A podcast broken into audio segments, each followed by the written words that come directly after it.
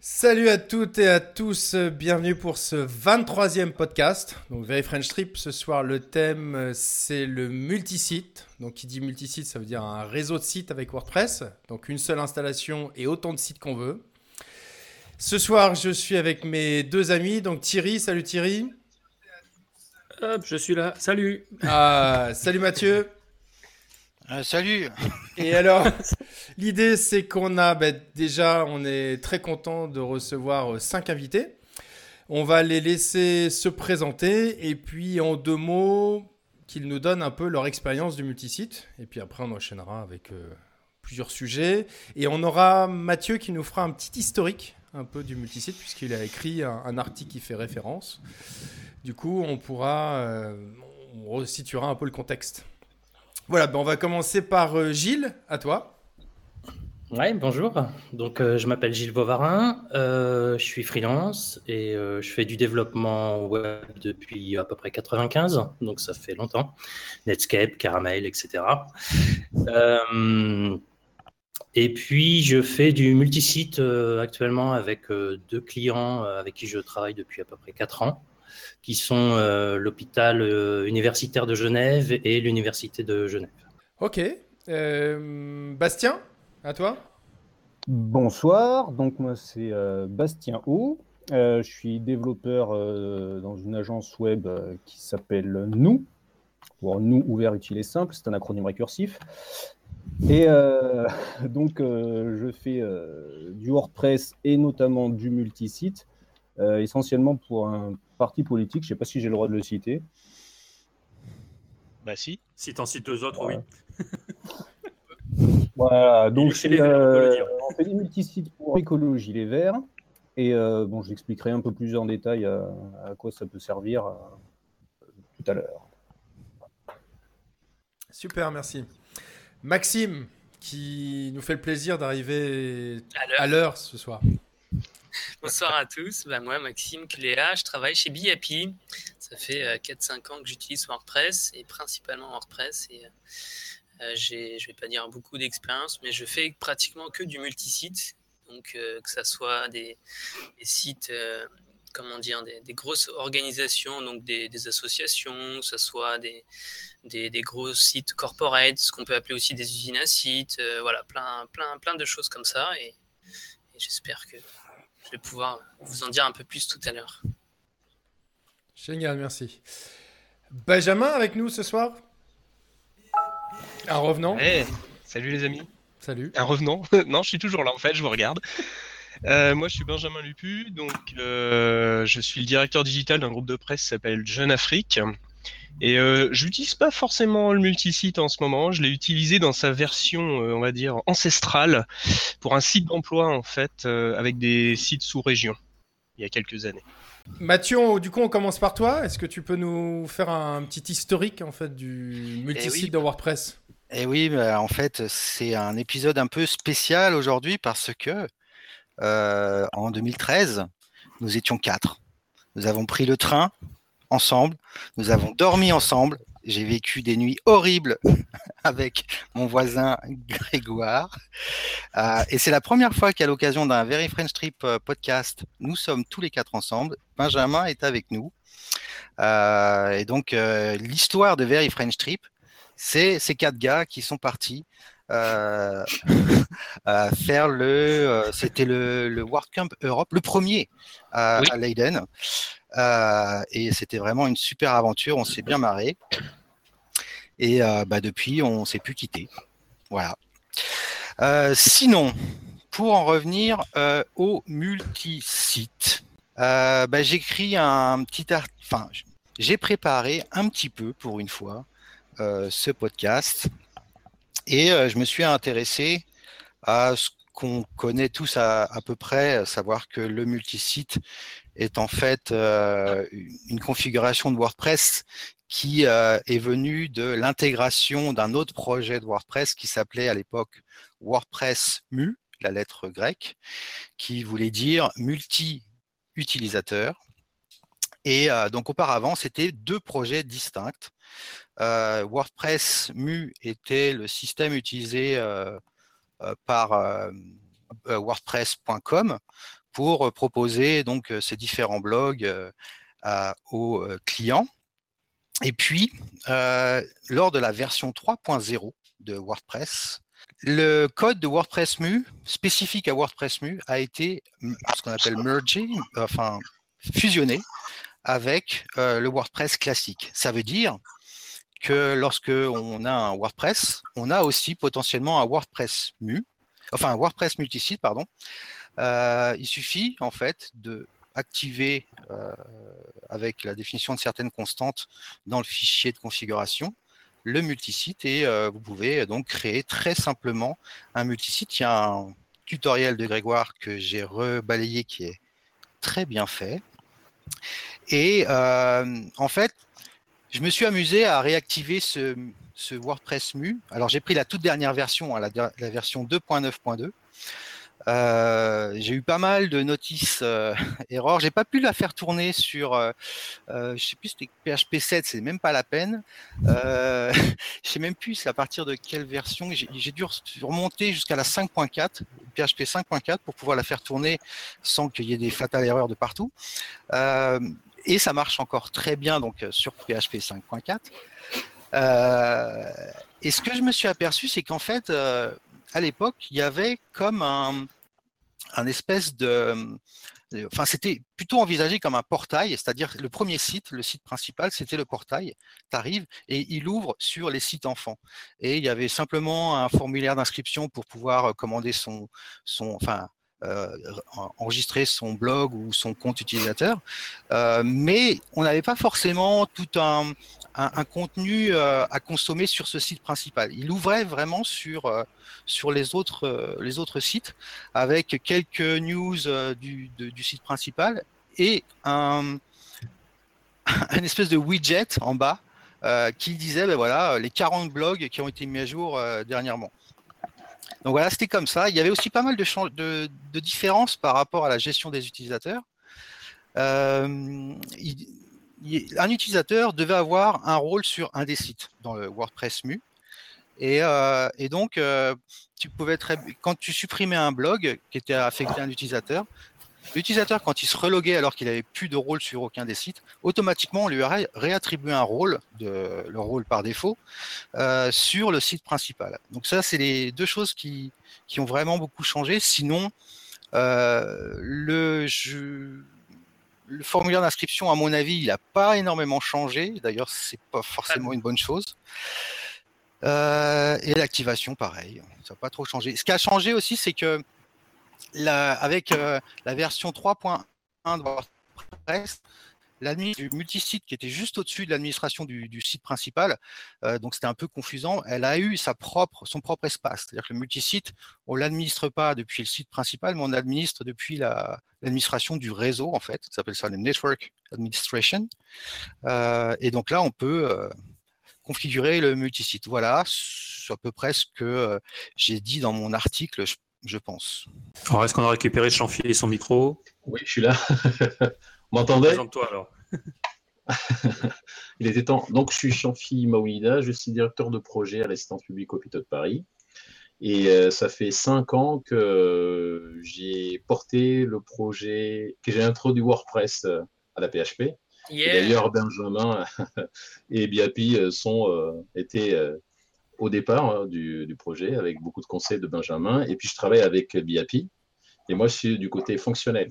Donc, euh, ça fait cinq ans où tous les hôpitaux de la PHP, il y en a 38 au total. Et on est à plus de 208 sites euh, qui sont utilisés, qui sont tous sous format de multisite. Euh, donc, le, je gère ça au quotidien avec pas mal de difficultés. Et il y a des réussites aussi. La particularité, si j'ai bien compris, c'est qu'en plus, vous avez du multi-network. Voilà. En fait, voilà, c'est euh, comme on a des hôpitaux qui sont regroupés comme des euh, groupes hospitaliers, sont 5 ou de 5 à euh, de 2 à 5. Chaque groupe hospitalier constitue un multisite.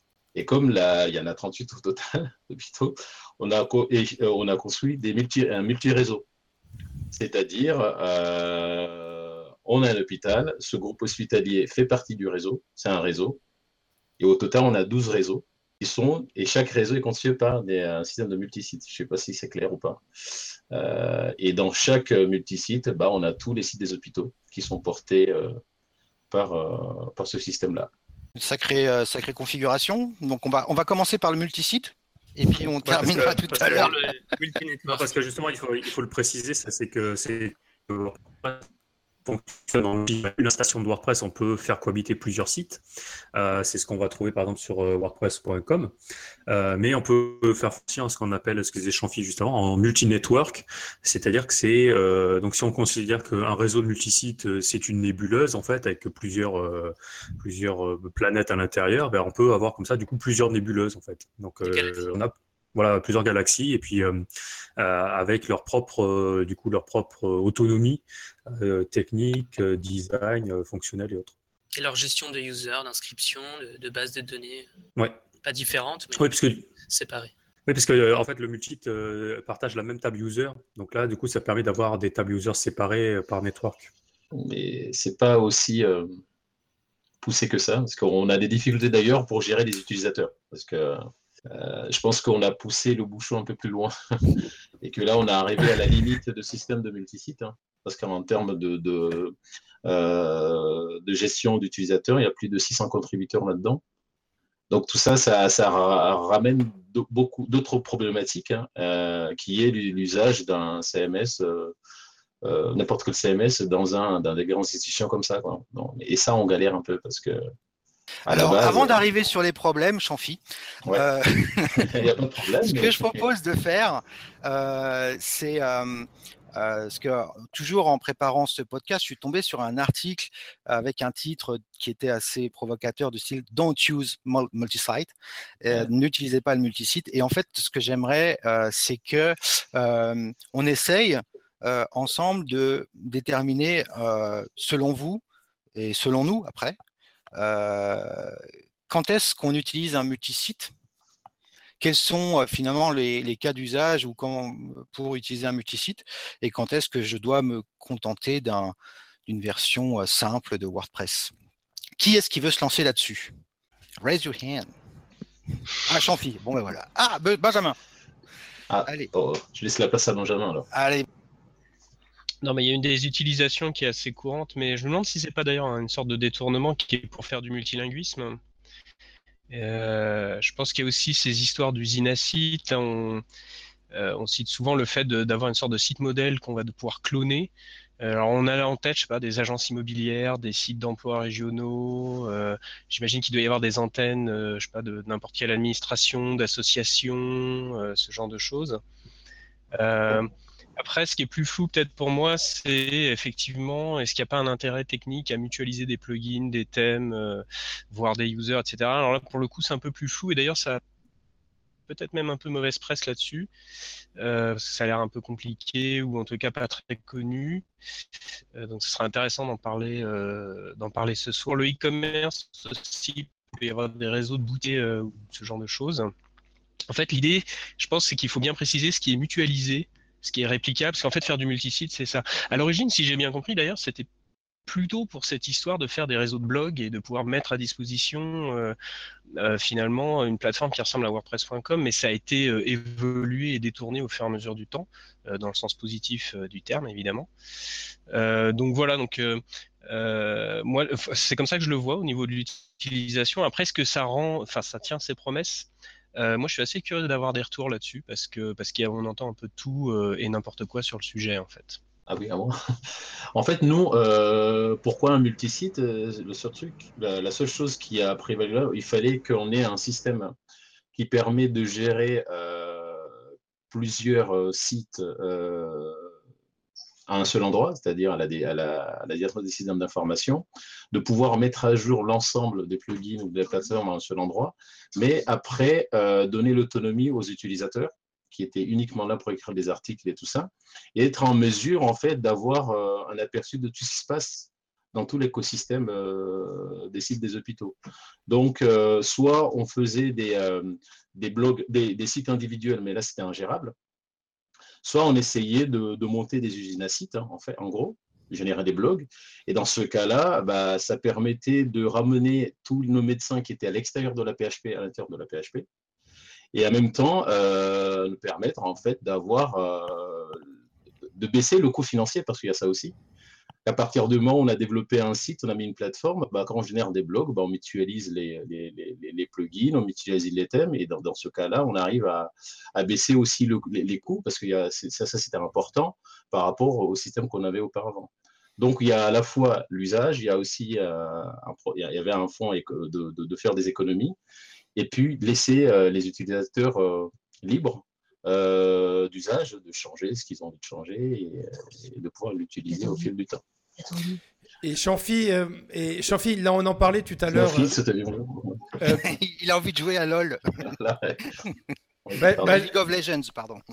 Benjamin en parlait tout à l'heure. Est-ce que toi, tu utilises justement l'outil de clonage? C'est-à-dire, est-ce que tu auras un site modèle qui peut être répercuté sur pas mal de projets un peu standards? Alors, ça, c'était. Euh, en fait, on a appris en même temps. Dans l'idéal, là, on rentre dans une phase d'industrialisation qui oblige maintenant d'avoir des sites modèles. Mais jusqu'à maintenant, en fait, euh, les sites, on les clonait manuellement. Euh, parce que c'est pareil, quand on regarde dans l'écosystème des plugins ou autres, euh, peu de plugins sont, sont conçus pour être utilisés d'une manière globale par des grandes institutions autres. Quand on son petit site ou un site particulier, il n'y a aucun problème. Mais quand on rentre dans ce genre de, de, grosses masses, parce que 208 sites, c'est quand même énorme, euh, on n'arrive pas euh, à, trouver, soit on, développe le plugin nous-mêmes, soit euh, donc on est obligé de prioriser les problèmes au fur et à mesure. Là, on rentre dans la phase où il faut avoir ces systèmes de clonage et de gérer des, choses d'une manière très industrialisée, ce n'était pas le cas jusqu'à là. Ça, c'est très intéressant. tout ce que tu as dit, Chanfi, est très intéressant. Et d'ailleurs, c'est sympa parce qu'on a le point de vue finalement d'un utilisateur, alors qu'on est, enfin, d'un utilisateur, d'un super utilisateur, on va dire, et alors qu'on est toujours un peu en train de parler technique et chiffon de notre côté. Et je trouve que ce que tu as décrit au démarrage est, super intéressant, la mutualisation, etc. Et, là, ce que tu viens de dire aussi sur les plugins est hyper intéressant. C'est vrai que j'ai pu m'apercevoir que les les créateurs d'extensions euh, n'envisageaient pas forcément le multisite quand ils développaient euh, leurs extensions, mmh. euh, ce qui fait que ça pouvait donner des résultats assez, assez particuliers. alors, quand, on développe pour le multisite, en fait, il y, a, tout un... quand on développe pour le, le site seul, c'est assez simple. Les, fonctions, on les connaît tous, mais pour le multisite, on a tout de suite tout un lot de nouvelles fonctions. Et surtout, ce qui est important, c'est que quand on développe, il faut faire en sorte qu'on ne soit pas comment dirais-je, attaché au blog. C'est-à-dire qu'il faut toujours variabiliser l'identifiant du blog et, pouvoir agir dans différents contextes. Et je me, je, me rappelle avoir vu certains plugins, effectivement, euh, qui, euh, pour lesquels c'était compliqué. Donc moi, je développe qu'en multisite en fait. Euh, et effectivement, c'est assez, assez particulier. Il y a aussi la possibilité, lorsqu'on développe en multisite, de dire ben, mon, mon extension, elle ne peut être activée que sur le réseau. Ça, c'est aussi une des particularités. Tu as une, constante, enfin, c'est pas une constante, c'est un, tag particulier dans les entêtes du, du, de l'extension où tu vas dire euh, multisite, je crois, ou je sais plus ce que c'est, ou network. only, ouais, euh, et tu le définis à true, ce qui fait que tu n'arriveras jamais dans, dans la, la liste des extensions du site du site classique, enfin du blog, mais tu seras sur l'administration network. Alors ça peut avoir un, intérêt pour se simplifier aussi la tâche à, certains moments, et puis pour respecter un peu la logique du, du, network, du multisite WordPress. ouais, c'est c'est vrai que c'est du coup vous, vous faites appel à BAPI pour faire les, extensions. Oui, c'est ça. Et donc, ben, Maxime. La question est toute faite. Voilà. Euh, oui, oui, euh, mais avant de, parler de ça, je voulais te rejoindre effectivement sur le fait que les plugins euh, peuvent être activables, enfin, tu peux définir si un plugin est activable au niveau du network. Et ce que tu disais, effectivement, l'avantage, c'est que d'une seule activation, tu vas mettre en place ton plugin, l'activer sur tout, sur tout ton network, c'est-à-dire sur tous les blocs qui font partie de ton network. À juste titre, je voulais préciser que aujourd'hui, quand on fait une activation au sein du network, donc d'un plugin, il y a ce qu'on appelle toujours euh, un hook, une action qui se lance, qui permet, euh, même sur les blogs, pareil pour l'activation des plugins, qui permet donc euh, à l'activation d'un plugin de faire des actions bien précises. voilà, tous les plugins font ça. Et ce qu'il faut savoir, c'est qu'au niveau du network, quand on active un plugin, cette action est mal gérée. Il y a un plugin qui permet de pallier ce problème qui est Proper Network Activation. Network Activation va se euh, comment dire, lancer en Ajax au moment de l'activation depuis le network des actions qui vont permettre justement pour chaque bloc de lancer euh, le hook qui est euh, plugin activation. Donc je ne sais pas si c'était assez clair, c'est peut-être un peu trop technique pour le début. J'ai du mal à m'en rendre compte. En tout cas, voilà, par rapport au network, il y a un, petit inconvénient à la ouais, alors, celui-ci. Ouais, moi j'utilise jamais ce hook-là justement. Euh, moi j'utilise euh, admin init euh, très, très très tard, très tardivement, comme ça je suis sûr d'être hooké. Et puis je fais une, comparaison avec la version de mon plugin dans le fichier et la version qui, est stockée en base de données. Comme ça, je fais les, mises à jour au fur et à mesure quand les gens vont sur leurs différents blogs. Mais effectivement, je vois ce dont tu, parles, c'est-à-dire que quand on active un plugin, il y a une, action qui s'appelle Plugin Activation qui, permet aux développeurs de l'extension de stocker un certain nombre d'informations le concernant, notamment la plupart du temps c'est la version du plugin parce que peut-être qu'il va devoir faire des comment dirais-je des des, des opérations sur la base de données. Oui, créer une table une table personnalisé pour le plugin ou ce genre de choses. Voilà, et l'avantage de ce, de ce, enfin l'avantage et l'inconvénient aussi, c'est qu'il ne s'active ce, ce, hook qu'à l'activation euh, du plugin. Ça veut dire que euh, si effectivement euh, ça, il y a un bug sur bah, WordPress, et c'est, enfin c'est pas, je sais pas si on peut considérer ça comme un, comme un bug en fait.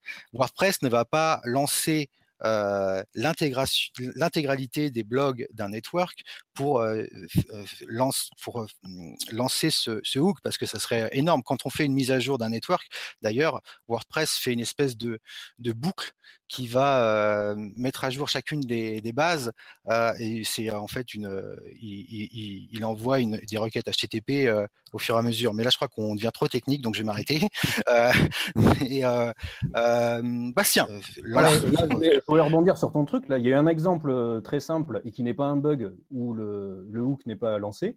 C'est quand le plugin est activé sur le réseau et que tu ouvres un site ou un blog après le blog est ouvert au moment où le plugin est l'extension. Ah oui, tout à fait. C'est pour ça que voilà, là, ça ne, ouais. C'est pour ça que moi, je, je déconseillerais d'utiliser ce hook et de plutôt, euh, de, si je dois mettre des données dans la, la table de chacun des, des, la table option de chacun des, des sites, je conseillerais plutôt de, de, de hooker un, un, une action qui est dans l'administration admin init euh, à 785, enfin j'en sais rien. Une, admin init, ça, marche plutôt bien. Euh, mais euh, pour un des plugins que j'ai développé récemment, en fait, comme je suis systématiquement euh, activé sur réseau, j'utilise pas les options de chacun des blogs. J'utilise le, les sites méta, en fait. J'utilise le, les options du network, si vous voulez. Et, et, et donc, j'utilise à chaque fois, au lieu d'être get option, je suis toujours get network option. Donc comme ça, j'ai pas ce problème-là. Ça peut être une autre façon de contourner la, difficulté. Du coup, euh, Mathieu, ça fait plusieurs fois que tu dis que tu, installes toujours en multisite. C'est une déformation euh, BuddyPress ou c'est il y a un intérêt à ce que tout le monde fasse la même chose? Euh, Alors, une déformation BuddyPress peut Peut-être, je ne sais, c'est possible. En fait, la déformation BuddyPress, ça serait plus que je me suis très vite intéressé à un objet qui n'est pas le contenu, c'est l'utilisateur.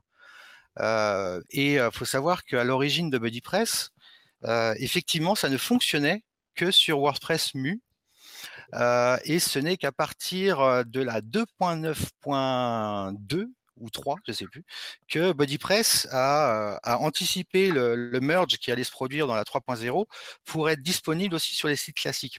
En fait, j'utilise multisite moi parce que à ce jour, c'est pour moi la version la plus complète de WordPress pour gérer des utilisateurs. parce que quand on, je, prends souvent l'exemple de le, plus manifeste, c'est l'inscription. Quand on laisse les personnes s'inscrire dans WordPress classique, ça va créer un compte directement, d'accord? Les, gens vont créer leur compte directement. Alors que dans le multisite, ça passe par une une base de données, enfin d'une table de données tampon qui s'appelle WP Signups. Et le compte ne sera créé qu'à partir du moment où la personne validera son compte quand il aura reçu un email. Et il y a tout un tas comme ça de, de, de fonctions dans le multisite qui, moi, m'intéressent. Et c'est pour ça que j'utilise le multisite pour la gestion des utilisateurs, en fait. Et finalement, on vient peut-être d'identifier une première raison, c'est quand on a des communautés d'utilisateurs euh, importantes qu'on doit gérer, enfin j'entends externes, pas forcément des contributeurs. Voilà, c'est ça. C'est exactement ça. C'est euh, WordPress, c'est de ce que je vois moi, euh, un super outil pour gérer des, des, des workflows de contributeurs. Euh, j'ai un, contributeur classique, j'ai un auteur, j'ai un, un, éditeur, donc il y a des rôles comme ça et je vais pouvoir gérer euh, ces, différentes contributions dans le contenu de mon site. Mais c'est vrai qu'à partir du moment où moi je me suis intéressé à BuddyPress euh, et euh, sur d'autres plugins par la suite, il n'y avait pas forcément besoin de, workflow d'édition puisqu'en fait avec BuddyPress on, publie les activités du moment qu'on est logué par exemple et c'était plus des besoin de membres. C'était j'ai besoin d'avoir des membres et de, dialoguer avec eux. Euh, peut-être éventuellement donner la possibilité à certains de, publier des contenus euh, euh, si on veut, avec tout ce que j'ai fait dans WP ID Stream, par exemple, pouvoir partager des idées. mais globalement, WordPress, c'est pour faire de l'édition de contenu, de la publication de contenu avec un workflow de rôle et des systèmes de validation. Donc l'admin a, tous les, droits, l'éditeur peut aller jusqu'à publier les pages, et etc., etc., etc.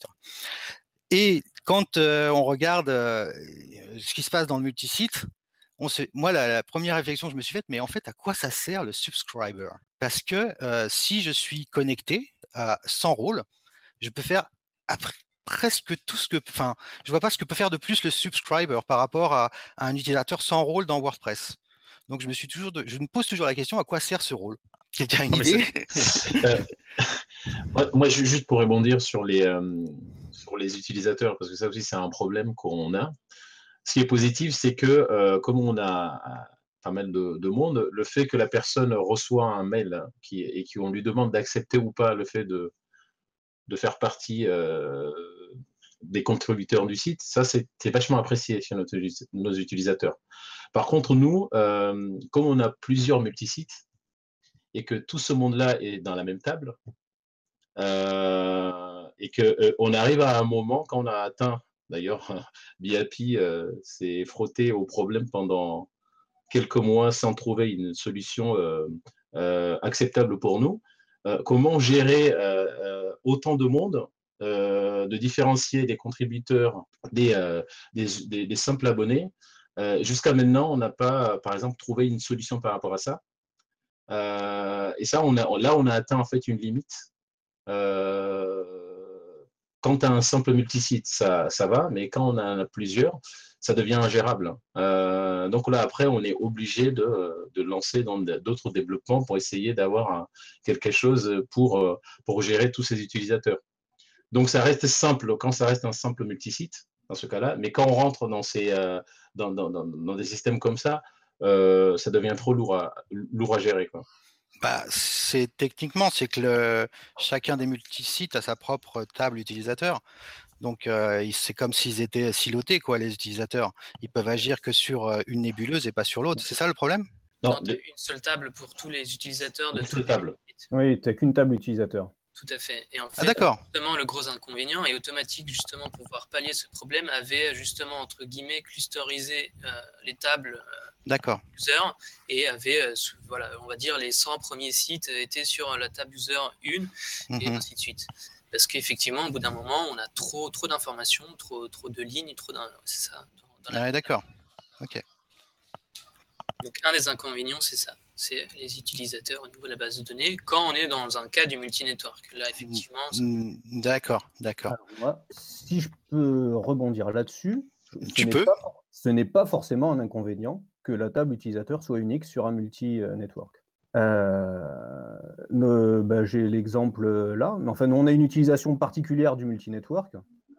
Euh, d'ailleurs, en fait, ça me fait penser qu'on est venu sur WordPress euh, à cause, grâce au multisite. Hein, C'était une, une des causes, une des raisons, en plus du fait que WordPress est super cool à utiliser euh, et à apprendre. parce que pour un parti politique, il y a le besoin récurrent de monter des sites de campagne pour, dans un temps très court et avec une identité et donc euh, là, euh, euh, bon, il, y a un, il y a un réseau, le réseau principal pour les sites pérennes, pérennes qui restent tout le temps, donc les sites qui ne bougent pas, hein, les sites de, commissions, de groupes locaux, etc. Et après, on monte un réseau pour chaque campagne, et avec à chaque fois autant de sites qu'il y a de, candidats ou candidates. Donc, c'est des réseaux où en deux mois, on lance 500 sites qui partent à la poubelle un an après ou 300 euh, sites, 200 sites. Donc ça fait euh, beaucoup de sites. Par contre, ça permet de fidéliser et de mutualiser les utilisateurs, parce que les utilisateurs, ce sont les mêmes euh, d'une campagne à l'autre, ou ben, ils, militent tout au long de l'année. Et donc là, enfin, il y a une vraie plus-value du coup à ce que la, table utilisateur soit commune.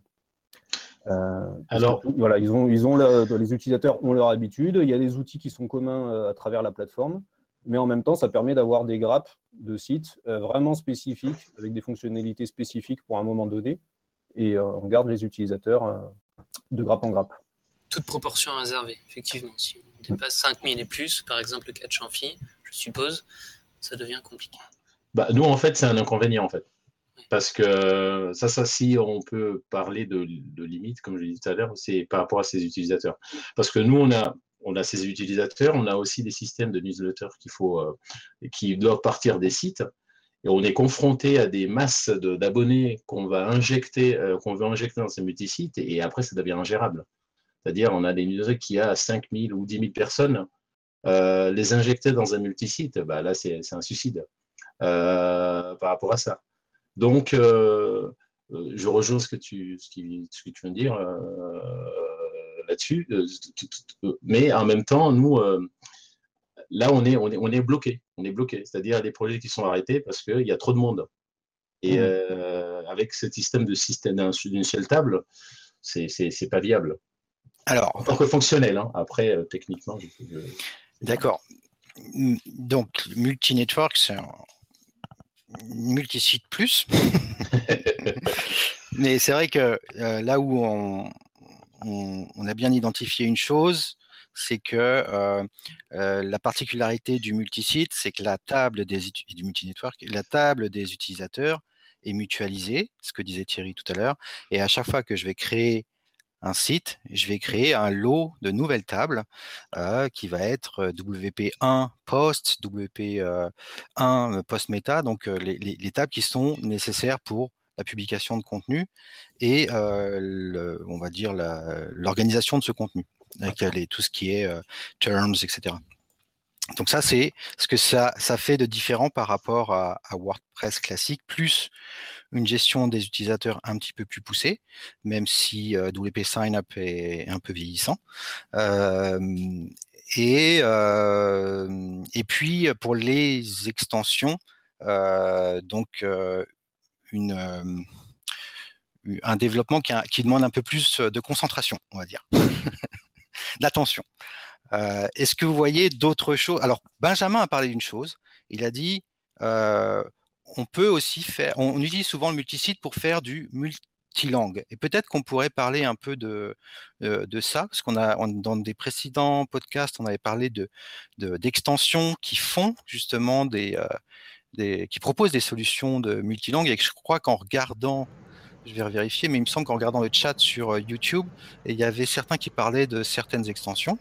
Euh, t'as, multi, Multilingual Press qui est le, je crois, le, le plus connu, non? Oui, c'est la boîte Inside là qui, qui fait ça. Oui, c'est ça. Mm. Moi, je l'ai utilisé plusieurs fois et j'adore. Alors comment ça marche euh, avec ces extensions? Est-ce qu'on a besoin de multi, enfin quand est-ce qu'on a besoin de multisite pour faire du multilangue Est-ce que c'est nécessaire? Est-ce qu'on peut on peut le faire sans, etc. Ah, Multilingual Press, oui, c'est obligatoire. Ça marche avec le multisite. Et en fait, euh, tu as un site euh, racine, en fait, le site principal. Et après, en fait, tu peux le cloner dans la langue que tu veux.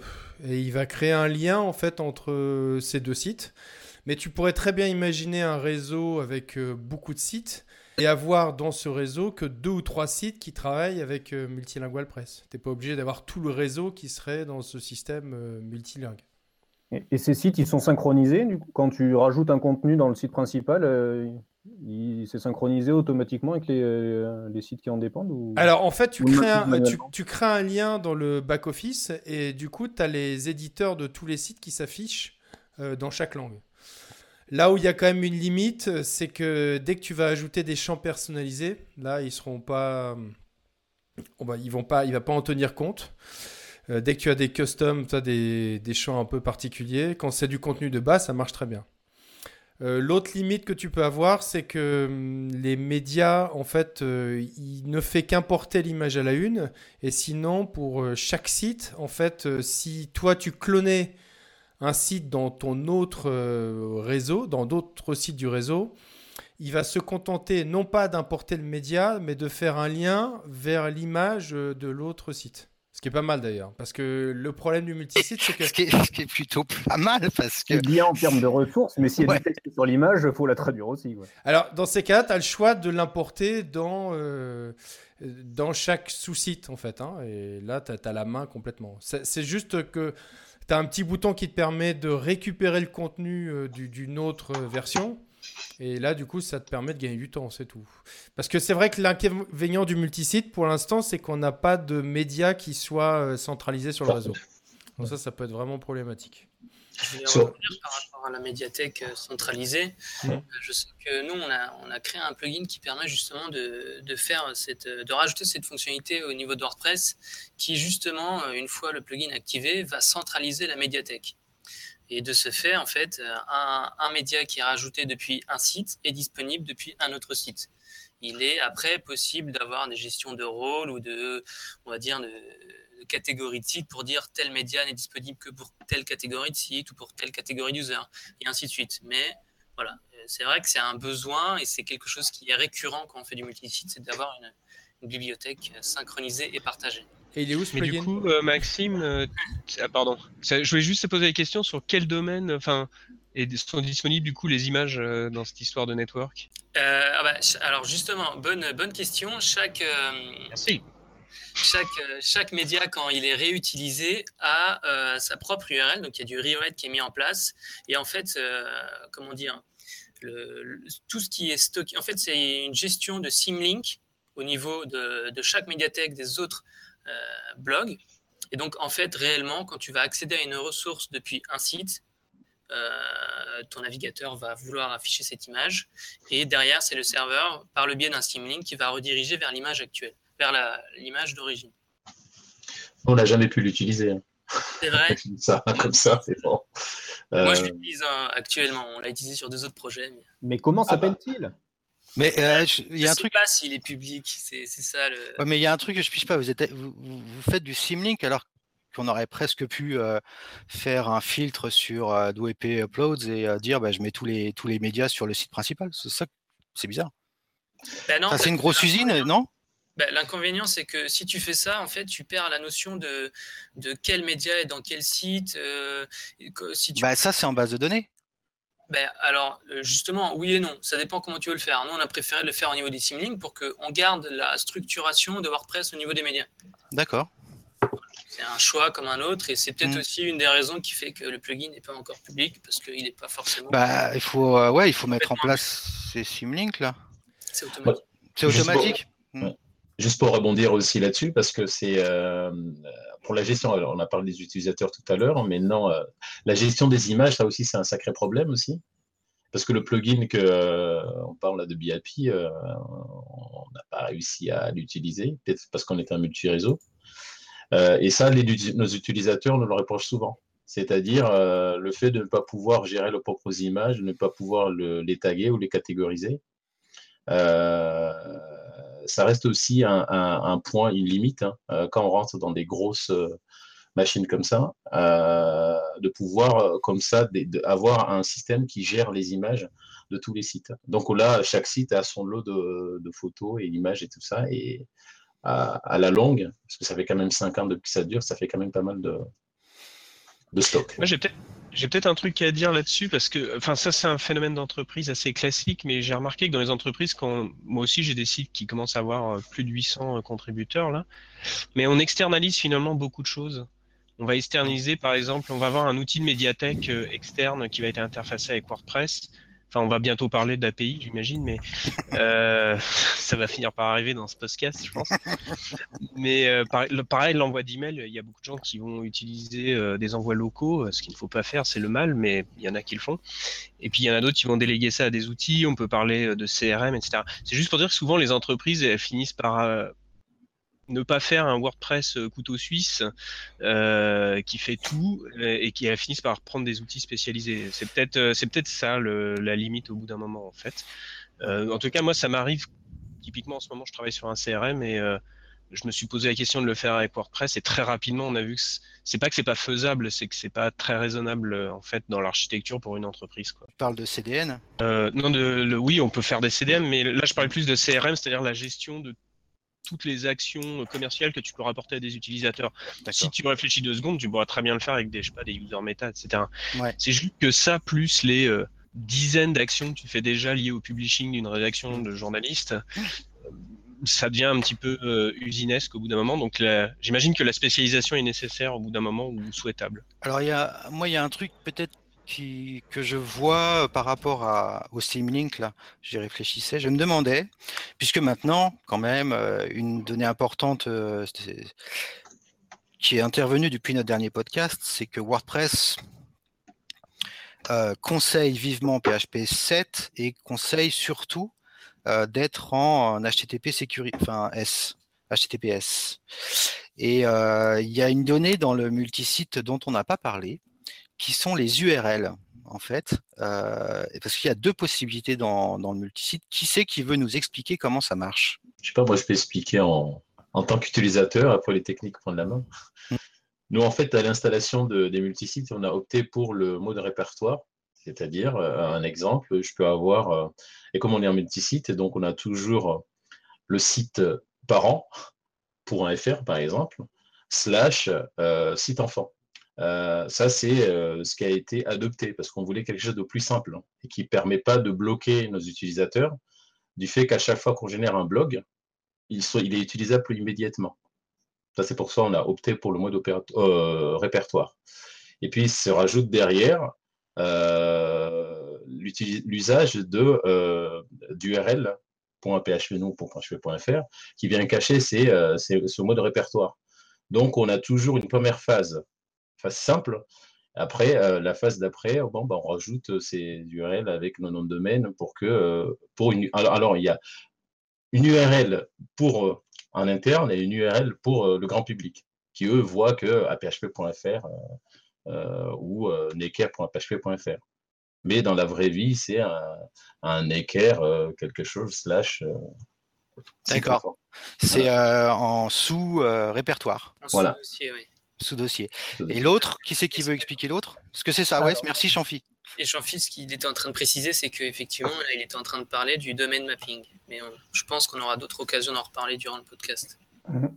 Donc l'autre euh, voilà. possibilité euh, d'installation multisite, c'est euh, en sous-domaine.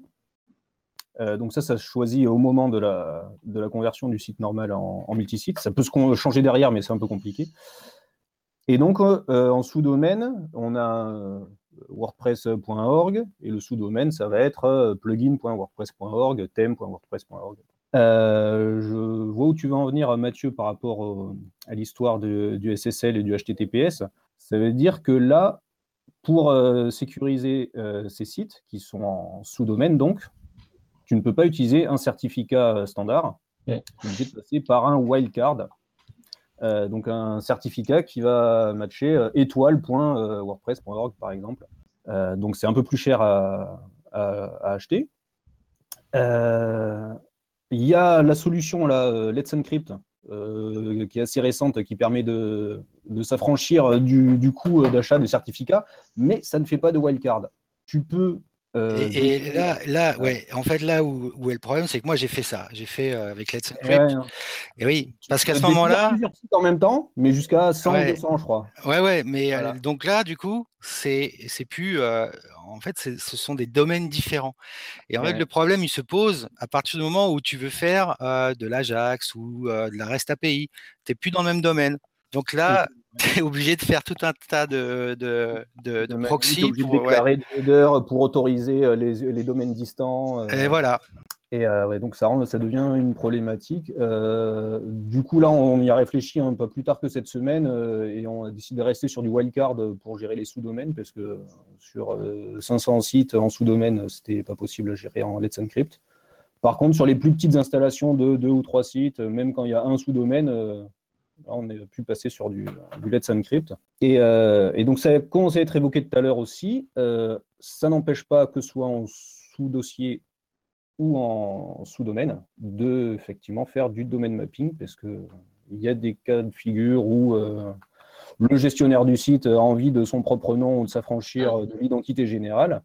Et donc là, via des extensions, il est possible de faire coller un nom de domaine qui n'a rien à voir drupal.com, par exemple, sur un euh, autre chose.wordpress.org. Euh, et alors là, du coup, ça complexifie encore plus euh, toutes ces.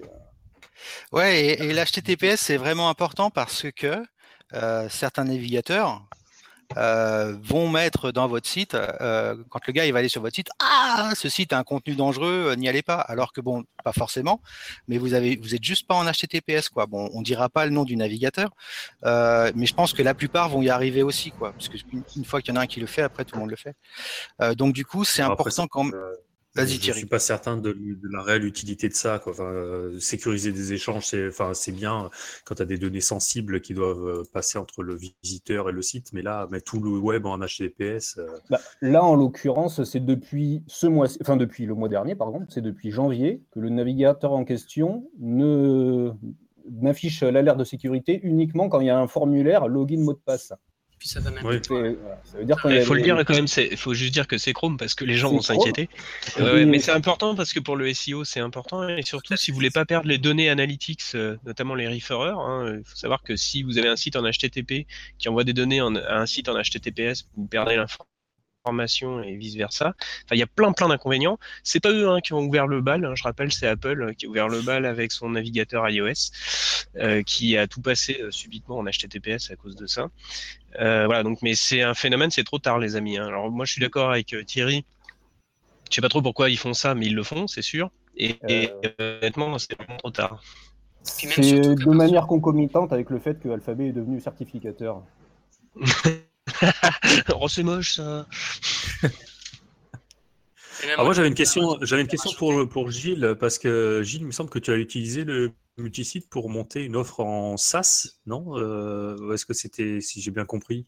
Alors oui, j'avais, j'ai un side project sur lequel je travaille et euh, au départ, donc j'étais parti sur du SaaS en multisite, mais euh, depuis j'ai changé d'avis. Euh, la raison, c'est qu'en fait, j'avais pas de données, d'informations sur euh, la montée en charge d'un multisite. À partir de, combien de sites il fallait tant de ressources. Euh, j'ai essayé d'avoir des informations auprès de Noël Toc qui a fait un projet en SaaS avec WordPress multisite. mais j'ai pas eu d'informations très précises à ce sujet. Donc, du coup, j'ai changé de stratégie. Donc, du coup, tu es parti sur quelle, quelle option là? Euh, là, je vais partir. Euh, je suis parti sur une option où euh, chaque client a son propre VPS avec son installation. Parce qu'il faut rappeler qu'un WordPress multisite, ça tourne pas forcément sur un OVH perso. Hein. ça peut vite monter en charge, oui. la base de données grossit et puis plus vous avez de clients et plus il y a de sites et plus il y a, de requêtes sur le serveur. Donc il faut que le serveur derrière suive moi, par exemple, à mon travail, euh, j'ai un multisite où il y a une dizaine de sites seulement et euh, on est à 8 16 gigas de RAM, 100 gigas de, de disque à peu près. Et euh, bon, faut dire qu'il y a des gros mastodontes au niveau des plugins. Il y a WPML, il y a S2Member, il y a BuddyPress. c'est un environnement très hétérogène. Donc, quand j'ai récupéré ce projet, il y avait 150 plugins différents. Euh, une quinzaine de thèmes différents avec des child thèmes, euh, ça ramait. Typiquement, c'est le type d'environnement multisite euh, que je déconseille, c'est-à-dire avoir un environnement très hétérogène avec des thèmes et des plugins qui sont spécifiques pour chaque sous-site. Ça pose des problèmes au niveau sécurité puisqu'on ouvre forcément des failles. Plus il y a de code, plus il y a de plugins et plus il y a des failles potentielles. ça multiplie les tables. Euh, donc ça veut dire que par exemple quand on veut migrer euh, son site de prod sur son site de test, ben c'est plus lourd. Euh, moi actuellement sur ce site j'ai des problèmes. alors j'utilise des outils comme DBSR. C'est un outil qui fait du search and replace pour changer les URL dans la base. ben, typiquement là ça fonctionne plus, ça freeze parce que j'ai trop de tables et il y a certaines tables pour lesquelles ça passe pas des tables où il y a des logs d'email, je ne sais pas, ça doit être le format qui ne fonctionne pas et j'ai des gros problèmes pour euh, migrer euh, mon site de prod sur mon site de test. Donc je suis passé par un autre outil qui s'appelle euh, Search Replace DB qui me permet en fait d'exclure certaines tables du Search and Replace. Donc je sais quelles sont les tables qui posent problème et je les exclus et, et ça fonctionne. Et tu as essayé avec WP-CLI euh, WP ben, je l'utilise moi pour faire tout ce qui est mise à jour en fait. Euh, c'est-à-dire que comme on a eu des problèmes de sécurité, j'ai pas mal verrouillé au niveau des droits, donc on ne peut pas du tout faire de mise à jour euh, dans le back-office. Il n'y a que moi qui fais les mises à jour et je passe avec une connexion SSH sur le serveur et avec WP je fais les mises à jour de WordPress et des plugins. Par contre, pour le Search and Replace, j'ai essayé, ça, ça frise aussi, ça ne fonctionne pas. Alors peut-être qu'on peut redire deux mots sur WPCLI. Qu'est-ce que c'est? Comment ça marche? C'est une librairie qui permet de faire des actions sur WordPress en ligne de commande, euh, comme dans un terminal en fait. Et qui a une actualité. Hein, Il y a une actualité juste pour dire que c'est devenu un projet euh, quasi officiel euh, qui est supporté maintenant à même titre que BuddyPress, euh, par exemple, euh, parce que le, développeur principal a failli euh, lâcher l'affaire. ça arrive hein, souvent dans les projets open source quand, le, succès dépasse son auteur et qu'il n'y a pas suffisamment de contributeurs. Mais c'est un des avantages de l'écosystème WordPress, c'est que ça peut être repris à une échelle plus grosse. Et c'est intéressant parce que je pense que WPCLI est, essentiel pour beaucoup, beaucoup de, gens, notamment dans les entreprises, pour automatiser des tâches ou ce genre de choses, ou même pour euh, l'industrialisation des, activités de freelance qui euh, installent beaucoup de sites, par exemple. Moi, je pourrais plus m'en passer aujourd'hui, hein, WP J'ai beaucoup suivi l'affaire dont, tu parles parce que je commençais à m'inquiéter de la pérennité du projet. Et je suis très content que WordPress.org récupère le projet. Ouais, puis il a été euh, backupé par plein de, membres euh, de la communauté qui ont par ailleurs des agences. Enfin, on imagine bien une boîte comme TenUp qui doit utiliser ça à mort, euh, qui s'est manifesté, ou je crois qu'il y a Human Made aussi. Enfin bref, il faut contribuer à ce genre de projets qui sont finalement des projets d'infrastructure essentiels pour nous. Et puis WPCLI, ça permet aussi d'automatiser pas mal de choses. On peut par exemple avec un outil comme Ansible euh, automatiser complètement un déploiement d'un site euh, avec WP-CLI et Ansible, par exemple, ou avec un script shell, par exemple. Donc c'est très très utile.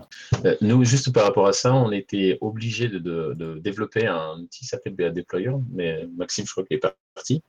Non, je vous en parler, vous en parler un, un, peu plus facilement, parce qu'on avait, nous, on a, on a à la fois euh, une pré-prod, euh, un environnement de qualification, un environnement de développement. Et à chaque fois, vu qu'il y a pas mal de demandes, il faut passer dans tous ces, euh, ce circuit-là avant de mettre tout ça en prod. Donc, on est arrivé au point où, pour passer dans cette industrialisation, pour éviter que les personnes interviennent directement sur les, les, sites en prod, et on a développé, on a demandé le développement de, cet outil de BA Deployer qui nous permet maintenant en fait de passer de la de serveur de dev à la calife, on fait nos recettes. Hein, et de la qualif à pré-prod et production. ce qui nous a vachement aidé et facilité notre vie, en tout cas ma vie de tous les jours à la paix.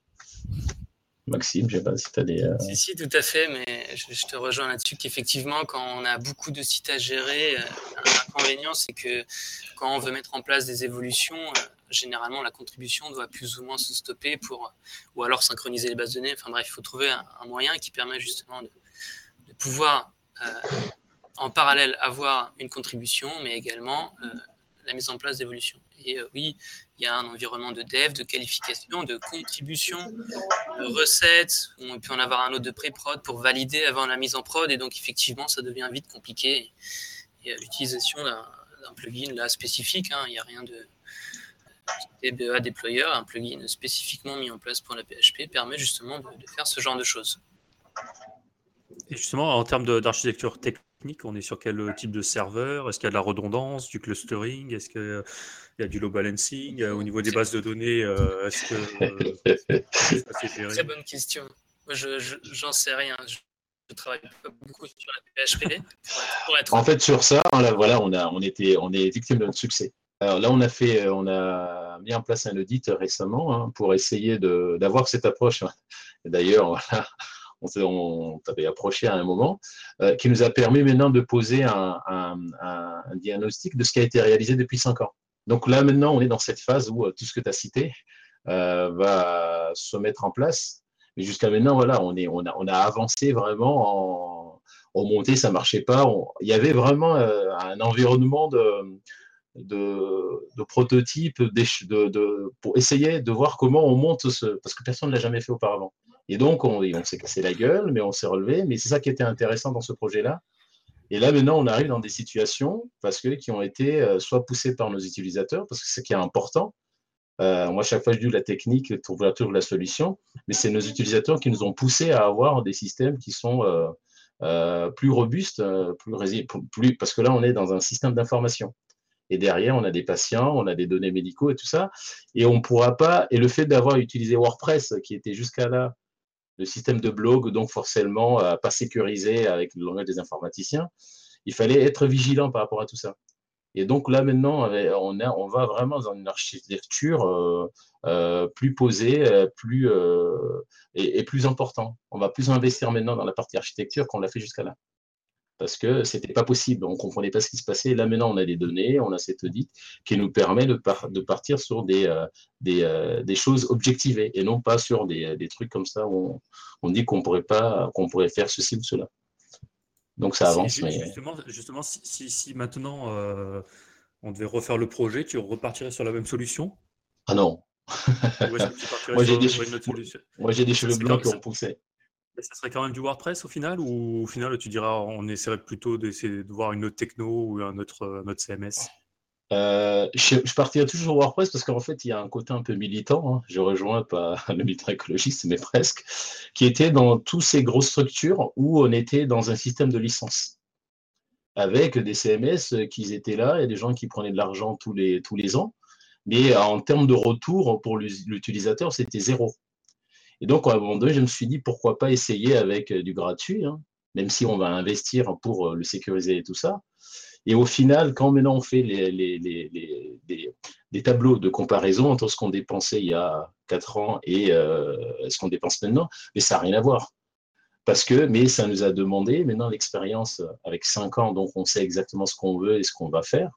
Mais je repartirai, oui, bien sûr, je repartirai, mais avec moins de naïveté. et moins fleur au fusil, parce que euh, c'était casse-gueule quand même. Euh, c'est vrai que. Je, rejoins ce que disait tout à l'heure Benjamin, c'est que mm. euh, quand on arrive sur des grosses architectures comme ça, c'est qu'à un moment donné, il faut éviter de tout mettre dans le même panier parce que gérer la newsletter, c'est peut-être pas la bonne idée. Gérer trop d'utilisateurs, c'est pas trop la bonne idée. Donc c'est vrai que c'est peut-être là aussi il y a une réflexion à avoir et dire est-ce qu'on peut pas cloisonner finalement et faire en sorte que tout ça dialogue avec des systèmes d'API.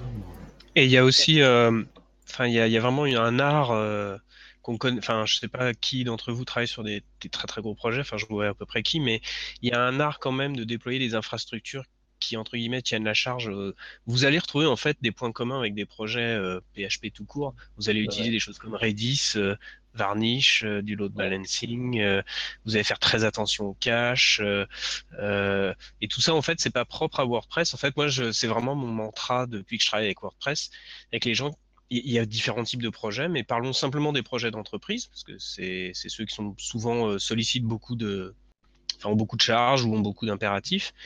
Euh, je pense que il faut avoir les mêmes pratiques de sécurité, de redondance. Là, j'entends les, systèmes de déploiement automatique, par exemple chez Jeune Afrique, on, a très clairement euh, tout stocké sur GitHub en termes de gestion de sources. Et derrière, dès qu'une pull request est faite sur GitHub, c'est déployé automatiquement avec Capistrano. Euh, on pourrait imaginer, il y a des tests unitaires qui peuvent être lancés. Vous pouvez faire du Casper.js pour tester en frontal. Enfin, bref, ça mais ça, en fait, c'est pas du WordPress, quoi. C'est juste des bonnes pratiques quand vous travaillez dans un environnement où votre site rapporte euh, beaucoup d'argent, fait travailler toute une entreprise. C'est du bon sens. Et, et Champy a raison, le gros avantage de WordPress, c'est quand même que vous êtes libre, vous pouvez toucher au code source, euh, les coûts sont réduits, vous n'êtes pas prisonnier de consultants un peu farfelus qui vendent avant tout leur marge de fin d'année. Euh, enfin bref, euh, WordPress, c'est pas simplement un éditeur et un truc facile à utiliser, c'est un projet open source, et le projet open source a des inconvénients, mais à mon avis, sont larges par les avantages que ça apporte. Mais la naïveté, euh, c'est pas de la naïveté, c'est un facteur d'apprentissage. Et des entreprises en France qui utilisent WordPress à grosse échelle, il y en a pas des caisses quand même. Et il y a donc un facteur apprentissage. Il y en a de plus en plus, mais il y en a pas des caisses. Ouais, juste euh, sur la doléance euh, qu'a exprimé Champy sur le fait que peut-être il n'aurait pas repris le projet comme ça, même, si, même en restant sur WordPress. Euh, je pense qu'il y a quelque chose euh, que tu as dit tout à l'heure, c'est que euh, c'est les utilisateurs qui sont nombreux, parce que dans un multisite, ben, on, a, plein de sites, donc on est amené à avoir plein d'utilisateurs qui ont fait des, des, demandes de fonctionnalités. Et plus on multiplie le nombre de personnes qui vont faire des demandes, plus on va avoir tendance à se retrouver dans l'usine à gaz, puisque ben, forcément on a beaucoup de demandes. Si on répond à tout, forcément, c'est voilà, faut savoir prendre du recul de temps en temps. Et en fait, j'ai l'impression que maintenant, depuis 5 ans que vous avez monté ce projet, maintenant, vous avez le cahier des charges pour pouvoir faire un projet global. Tout à fait. forcément, vous ne l'auriez pas fait comme ça, puisque là, ça a été construit pendant 5 ans avec les doléances de tout le monde. Alors que maintenant, euh, voilà, euh, il y, a la, vision euh, globale de le besoin, c'est ça, les utilisateurs ont besoin de ça. Et là, tu pourrais reprendre effectivement le, la chose en rationalisant. Et comme disait Benjamin tout à l'heure, en externalisant des fonctionnalités comme la newsletter, la gestion des médias, voire la gestion des utilisateurs. Euh, nous, on a, en fait deux installations de WordPress distinctes. Une qui est en multi-réseau, euh, multi-site, pour, euh, comme je l'ai expliqué tout à l'heure, là, pour les campagnes. Et il y en a un qui est plus qui est connecté avec un autre outil qu'on a fait de A à Z complètement ad hoc et qui, qui gère la base des utilisateurs en LDAP. Et donc, il y a une autre installation de WordPress à part qui est connectée au LDAP et qui est vraiment très très lié via des extensions qu'on a développées exprès. Et ça, je te rejoins, Bastien, euh, juste pour compléter ce que tu dis. Je te rejoins euh, au groupe Moniteur, mon, boulot précédent. On avait fait la même chose que toi. On avait une base euh, utilisateur complément externe avec qui exposait des web services. Et finalement, il n'y avait que les contributeurs hein, dans, WordPress, mais les vrais utilisateurs qui étaient au nombre, enfin, ils étaient plus de 500 000 en l'occurrence, c'est-à-dire les, les, les, gens qui viennent sur le site, qui s'inscrivent aux news, qui participent au forum, etc., étaient externalisés dans une autre base. C'est vraiment une pratique qui est pas idiote. Euh, ça dépend évidemment de ce que vous voulez, mais nous, on en avait vraiment des gros avantages hein, là-dessus. C'est ça. L'arrivée de la REST API dans, dans, WordPress, ça va révolutionner un peu la manière d'utiliser le multisite, à votre avis? C'est une très bonne question. Alors, il y a déjà la partie REST API qu'on avait évoquée lors du dernier, euh, du dernier comment dire, podcast. Mais euh, moi, je voulais. Auquel tu avais brillé par. il va se faire charrier à ville. Euh, non, mais par rapport à la REST API et le multisite, ce que j'aurais voulu dire, c'est que euh, la réflexion est très intense au niveau du corps, puisque là, ils sont en train de développer des routes bien spécifiques et nouvelles pour les sites. Euh, il y a effectivement un gros projet qui est en place pour la gestion des utilisateurs avec la REST API ce qui n'était pas le cas avant, la gestion des sites, l'activation et désactivation des plugins au niveau du network. Enfin voilà, il y a plein de choses qui, vont être en place bientôt peut-être un an, je ne sais pas, mais en tout cas qui sont en réflexion euh, aujourd'hui, qui sont, comme tu le dis Benjamin, et euh, dans l'avantage d'utiliser la REST API euh, pour les multisites. Donc les différentes utilisations, je pense que pour Jean-Philippe en avoir plein, effectivement, faciliter l'administration et alléger les, de back-office bah, là, en fait, euh, moi, je suis pas technique, hein, donc euh, quand je vous entends parler, je parle quelle langue Mais dans la, partie usage utilisateur, parce que c'est vraiment là où, euh, c'est vrai, au départ, on était parti en faisant plaisir à tout le monde, mais il fallait que tout le monde adhère. Là, maintenant, on est arrivé à une étape que celui qui arrivera à l'enlever de la PHP, il n'est pas encore né dans les 20, dans les, dans les 20 prochaines années. Parce que c'est tellement pris par les utilisateurs que maintenant, c'est pas un projet qui m'appartient. Et ce qui est intéressant maintenant, c'est qu'on commence maintenant à rentrer, comme tu l'as dit Benjamin, sur des approches euh, vraiment euh, système d'information, en utilisant des web services, en utilisant euh, des choses qu'il y a deux ou trois ans, quand je, quand je parlais à quelqu'un, je dis mais ça marchera jamais. Parce que tout d'un coup, l'utilisateur a pris le pouvoir. Euh, WordPress est devenu un outil parmi tant d'autres. Et maintenant, on est dans des approches. Si maintenant on attaque sur un site et qui tombe, bah, c'est tout le système qui est tombé. Donc, il est intégré dans un environnement global. Euh, et, donc, là, les questions qui se posent, c'est euh, non pas comment utiliser WordPress, mais comment l'étendre. On commence à développer, par exemple, des, applications mobiles et tout ça, et la, contribution est faite à partir de, WordPress, en fait, pour, permettre de contribuer sous ces outils-là. Donc là, tout d'un coup, on a passé une étape qui permet euh, toujours dans cette phase d'apprentissage, hein, parce qu'on n'a pas encore, euh, ça aussi je peux dire quelque chose que j'arrête euh, mon monologue, c'est trouver en fait des spécialistes ou des, des techniques qui ont une vue d'ensemble. c'est-à-dire une vue transverse, non pas arrêtée sur le blog, qui sont capables en fait d'ouvrir les esprits.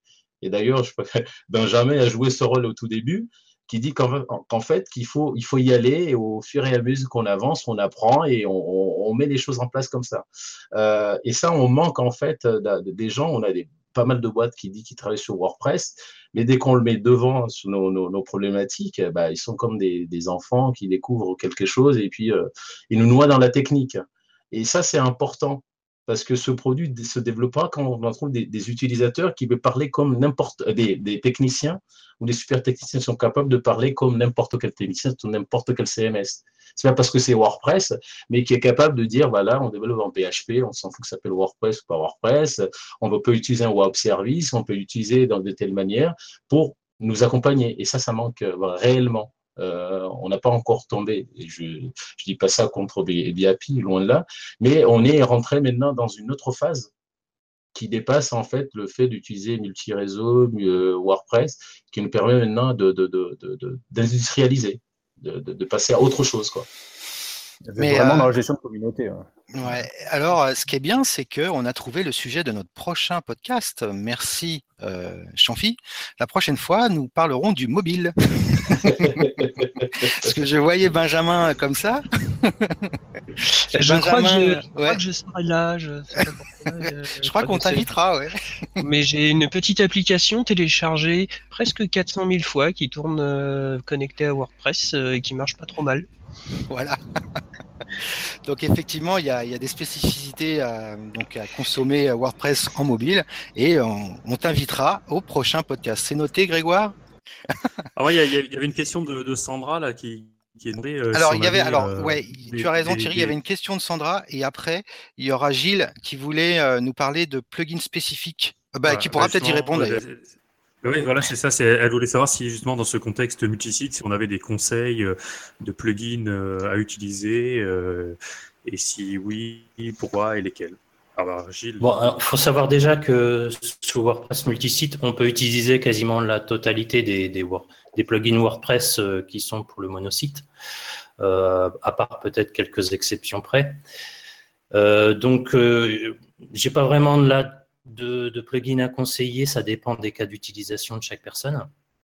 Et je voudrais quand même citer un plugin qui a été fait par euh, l'équipe de Globalis, qui est, là spécifique au, multisite, c'est euh, Multisite Clone Duplicator.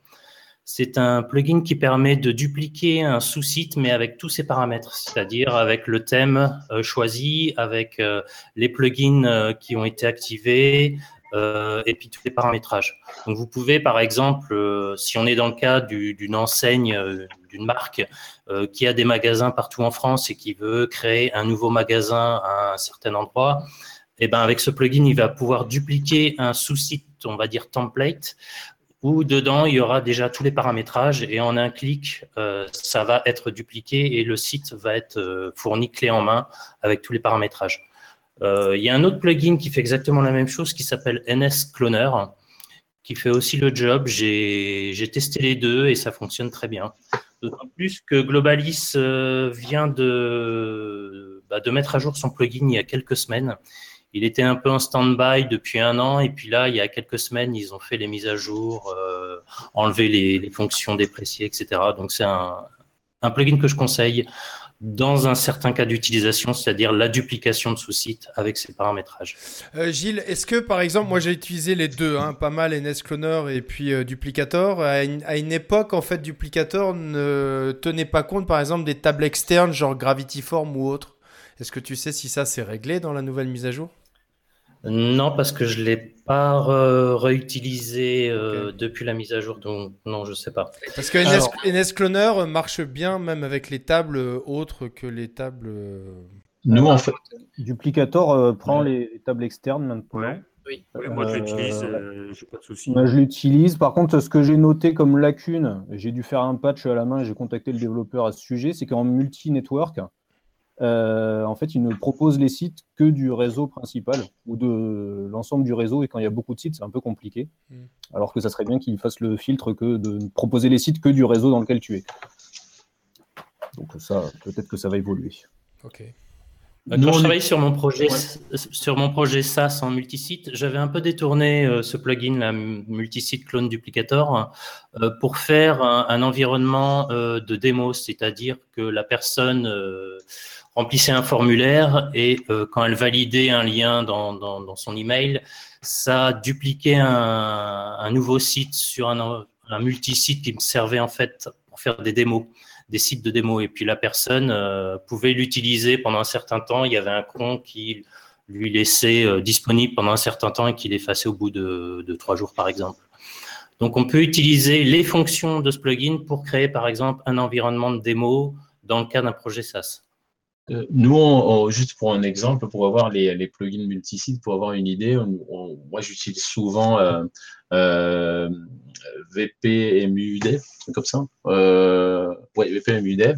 Ils ont une, un onglet multisite qui permet en fait, quand on cherche des fonctionnalités, de voir un petit peu à quoi correspond. Souvent, on a un abonnement en fait chez eux. On y va, on regarde et on teste quand on fait des petits POC pour voir un peu les, euh, euh, ce qu'on a envie de développer quand on a créé nos cahiers des charges, parce que ça nous permet de voir euh, rapidement ce qu'on peut amener, ce qu'on peut porter. Donc c'est aussi une source que j'utilise souvent, même si on n'utilise pas des plugins, mais il y a pas mal d'idées développées pour les multisites. C'est vrai ça, il n'y a rien dans le... Dans le...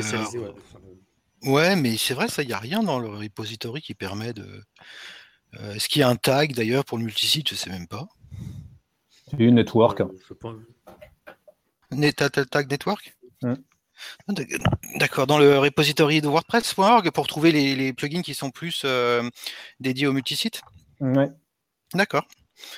Euh, d'accord, ouais, bah, WPMU Dev, effectivement, c'est une des, une des ressources. il y, avait, il y avait une question aussi sur les modes de backup qui étaient mis en place. Et euh, moi, je sais qu'à titre perso, euh, quand ça devient trop gros, on passe plus par des solutions de backup euh, gérées par WordPress, quoi. C'est, plus possible. donc c'est du backup géré au niveau du serveur parce que sinon bah, ça, ça, fonctionne pas, quoi. Donc je sais pas si vous partagez cet avis-là, mais si tout à fait. Je partage, ouais. Ouais, c'est ce qu'on utilise aussi, c'est backup serveur directement, sans passer par. Avec des dumps de la base de données. On sauvegarde directement les VM. Pareil. Euh, puisqu'on parlait des extensions, euh, il y a un point que je voulais euh, préciser là-dessus, c'est que les extensions, comme tu disais Mathieu, ça peut être étendu sur le réseau ou géré site par site. Et en fait, les extensions sur le réseau, il faut voir ce qu'elles apportent, parce qu'en fait, ça, peut dépendre de, de plein d'utilités. nous, ce qui nous a particulièrement intéressé là-dedans, et euh, tout ce que je développe, euh, ça a principalement euh, ce but-là. C'est des extensions qui vont permettre de mutualiser, de faire des ponts entre les blogs d'un même réseau.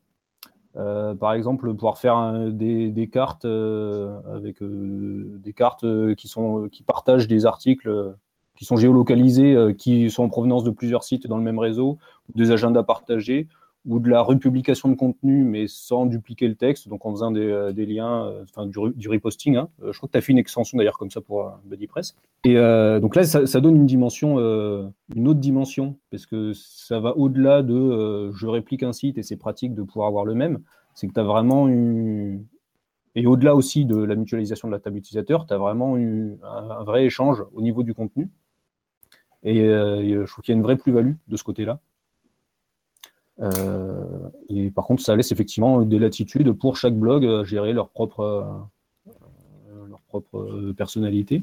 Et euh, ça permet aussi tout à l'heure, tu disais que tu utilisais principalement la table site option plutôt que l'option tout court. En fait, les deux peuvent être très pratiques hein, parce que quand c'est un, une extension qui est, publiée sur le repository, donc tu ne sais pas dans quoi elle va tomber. Et effectivement, euh, tu peux avoir euh, une extension qui va être installée sur le réseau, qui va avoir, qui pourra être personnalisée avec des options par l'administrateur du réseau euh, pour gérer par exemple l'URL, un serveur, une API et tout ça. Et après, chaque site va avoir des propres sous-réglages dessus. Et donc, en fait, en fait, tu peux tout, imaginer dessus. C'est sûr, tu peux, tu peux tout imaginer. Euh, dans les sites méta, moi, ce que je, stocke, c'est effectivement les, options globales. Après, euh, euh, dans chacun des sites, effectivement, tu peux avoir des options particulières au site. Et on n'a pas trop parlé de l'interface multisite ou en tout cas de la, super administration. Oh, il y a quelqu'un qui est parti. mais en fait, euh, dans un multisite, euh, le super administrateur peut maîtriser aussi tout un tas de, réglages sur euh, justement les, différents écrans d'administration des sites, des sous-sites, et notamment il peut désactiver le déjà, il peut euh, maîtriser quels sont les thèmes qui seront disponibles pour chacun des sites, c'est-à-dire qu'il peut avoir, je sais pas moi, euh, un, catalogue de 100, thèmes et en, en, permet, euh, et pour les tester, etc., et n'en permettre que deux ou trois. Par exemple, il peut maîtriser quels sont les thèmes qui seront activables sur, sur les sites. Et ça, c'est important quand on est une structure un peu euh, ecclésiastique ou euh, pour pas dire euh, hospitalière. Amen. non, mais c'est souvent l'image qu'on prend. L'Église, c'est très éclectique, c'est ça? et donc ça, c'est et aussi on maîtrise quels sont les plugins qui peuvent être activés par l'administrateur d'un site classique. Et on peut carrément désactiver tout, euh, enfin tous les, l'écran d'administration des, extensions, pardon Bastien, des extensions. Euh, depuis euh, la super administration. Il y a d'autres options qui sont, à mon avis, très intéressantes que moi j'utilise beaucoup, mais dans, un, dans une autre vie. c'est tout ce qui touche aux utilisateurs et notamment la possibilité de restreindre l'inscription à, certains domaines d'email. Et ça, c'est euh, hyper intéressant. Nous, on, a un, intranet, mais sur Internet. Et euh, quand on, arrive sur euh, l'intranet, on a une mire d'authentification.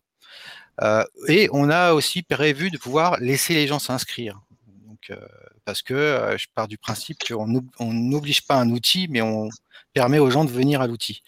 Et du coup, quand ils cliquent sur l'inscription, si je mets euh, mathieu.vier at euh, caramel.trucmuche, je vais être refoulé.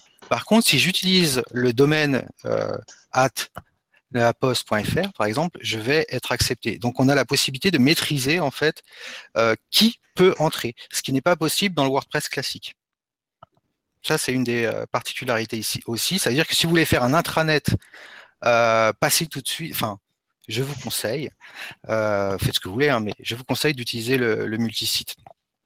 Euh, il y a d'autres. La seule option qu'il y a, je crois, dans le WordPress classique, c'est de pouvoir bannir. Mais là, c'est pas pareil. C'est je ne veux autoriser qu'un certain nombre de domaines. Est-ce qu'on, parce que là, il est 22h25. ça va s'arrêter. Sur ce que disait Bastien, Vas-y, vas-y, vas-y. Par rapport à ce que tu étais en train de, relater, effectivement, par rapport aux différentes options qui sont stockées dans la base de données. Donc, dans, l'état actuel de la base de données, il y a les sites méta qui est une sorte de.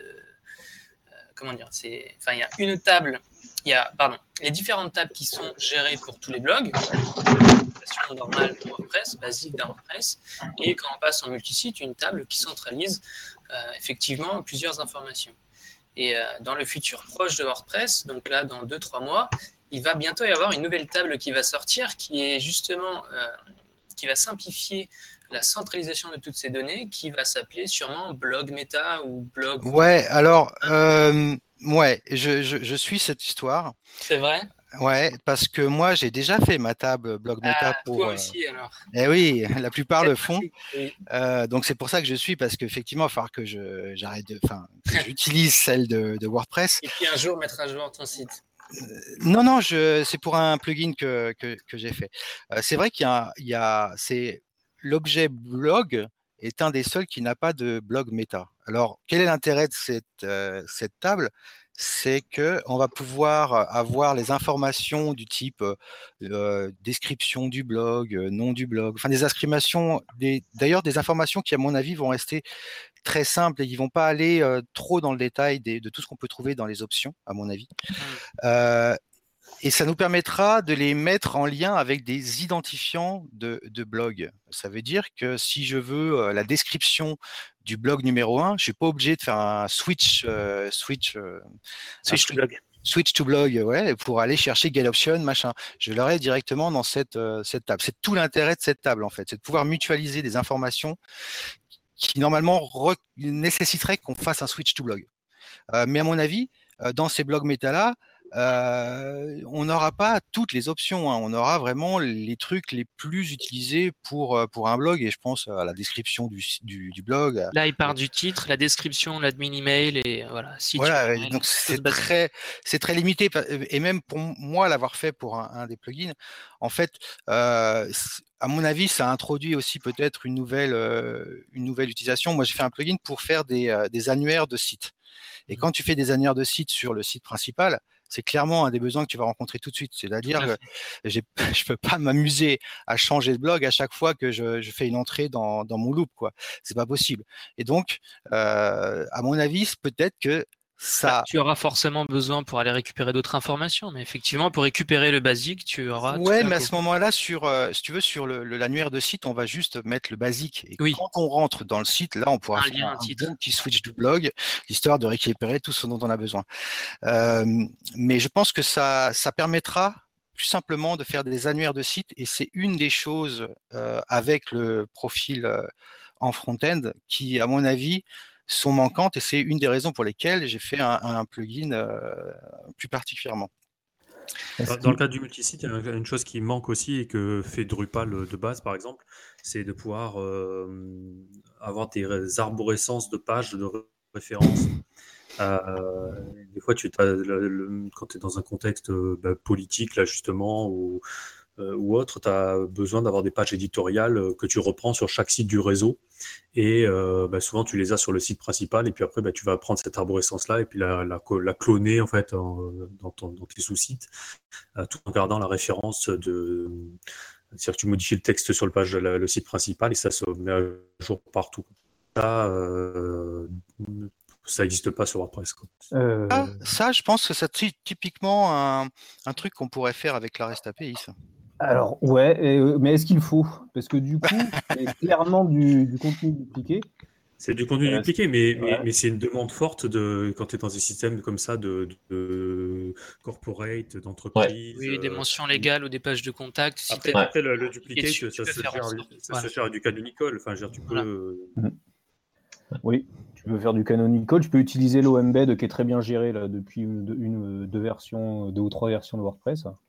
Donc, il permet de, quand on met un lien d'un euh, site WordPress euh, dans le contenu, en fait, c'est automatiquement en front, euh, voilà, ça génère un aperçu du contenu.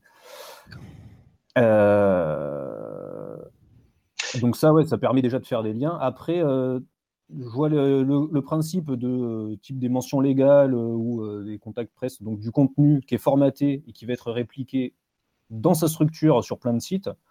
Des fois, tu as quand même besoin qu'il soit personnalisé. Typiquement, des mentions légales, tu vas avoir le même, mais tu vas avoir besoin de changer des variables dedans. donc nous, là, personnellement, on utilise des, des shortcodes pour ça, qu'on fait sur le site de réplication. Hein, donc un site site parent, disons, enfin un site euh, martyr, on va dire, qui est, cloné euh, à chaque fois qu'il en a besoin d'ouvrir un site. Et euh, donc c'est un shortcode qui affiche un, texte et qui remplace quelques parties par des variables pour pouvoir, par exemple, générer des pages de mention légale de manière rétroactive. Mais ça encore, ouais, ça dépend des besoins qui peuvent être très particuliers, surtout sur du multisite. Est-ce qu'on a fait le tour? Est-ce que vous voyez d'autres points? Là, sur la gestion des thèmes, là, je crois qu'on l'a évoqué rapidement, là aussi, ça fait partie des. Euh, en fait, tout ce qui est gestion centralisée euh, n'est pas au point actuellement sur WordPress en tant qu'utilisateur. Ça va être mis à jour, ça bientôt. Euh, voilà.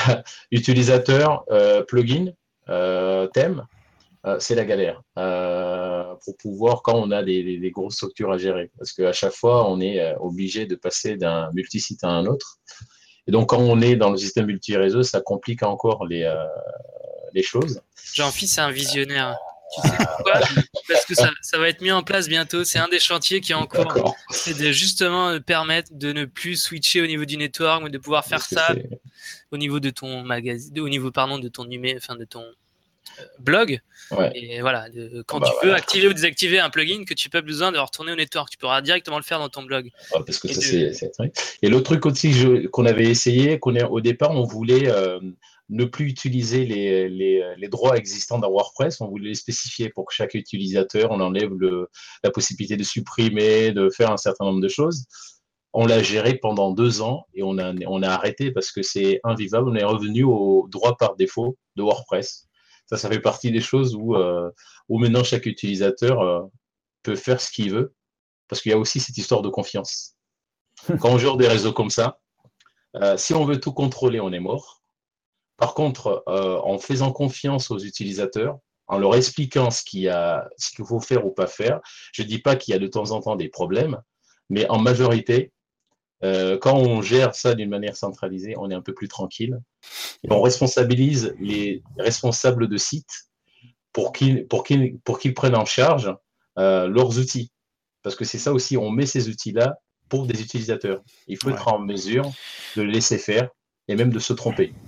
Voilà. ça, le droit à l'erreur, c'est bien. Euh, par contre, ça, c'est 100% d'accord avec toi, Champhy, du moment que tu es dans une entreprise et que tu es dans un, dans un intranet. quand tu passes sur un Internet avec potentiellement n'importe qui qui peut s'inscrire. Tu fais un peu attention à qui tu non, non, les droits. Non, non, on a coupé, Non, non, on a coupé tout ce qui est inscription, on a coupé tout ce qui est D'accord, d'accord. En fait, on fait le tri sur ce qu'on est capable de gérer. Mmh. Par exemple, tous nos sites, il n'y a, pas la possibilité de faire de commentaires ou, euh, ou si ça se fait, ce qu'on l'a oublié. Mmh. Mais euh, on enlève tout, euh, tout ce genre de, choses où que les personnes puissent s'inscrire comme ça. Donc on essaie de limiter, mais en même temps, il faut faire confiance aux gens, parce que sinon. Oui, oui, oui. Non, mais je te dis, sur un, sur un intranet, ça pose vraiment pas de difficulté parce que, un, les gens, ils ont déjà peur d'écrire. Donc, comme ça, moi, je vois tout plein d'articles qui disent, ouais, l'entreprise 2.0, etc. L'entreprise de. Non. les gens, ils ont peur d'écrire parce que à la différence d'une discussion à la, machine à café, eh ben, quand tu publies sur un site, ça reste. donc là, tu prends un risque énorme. donc oui, je pense qu'il n'y a aucun risque de laisser les gens faire ce qu'ils veulent sur un intranet. Mais sur l'Internet, après, il faut faire effectivement un peu plus attention, de mon point de vue.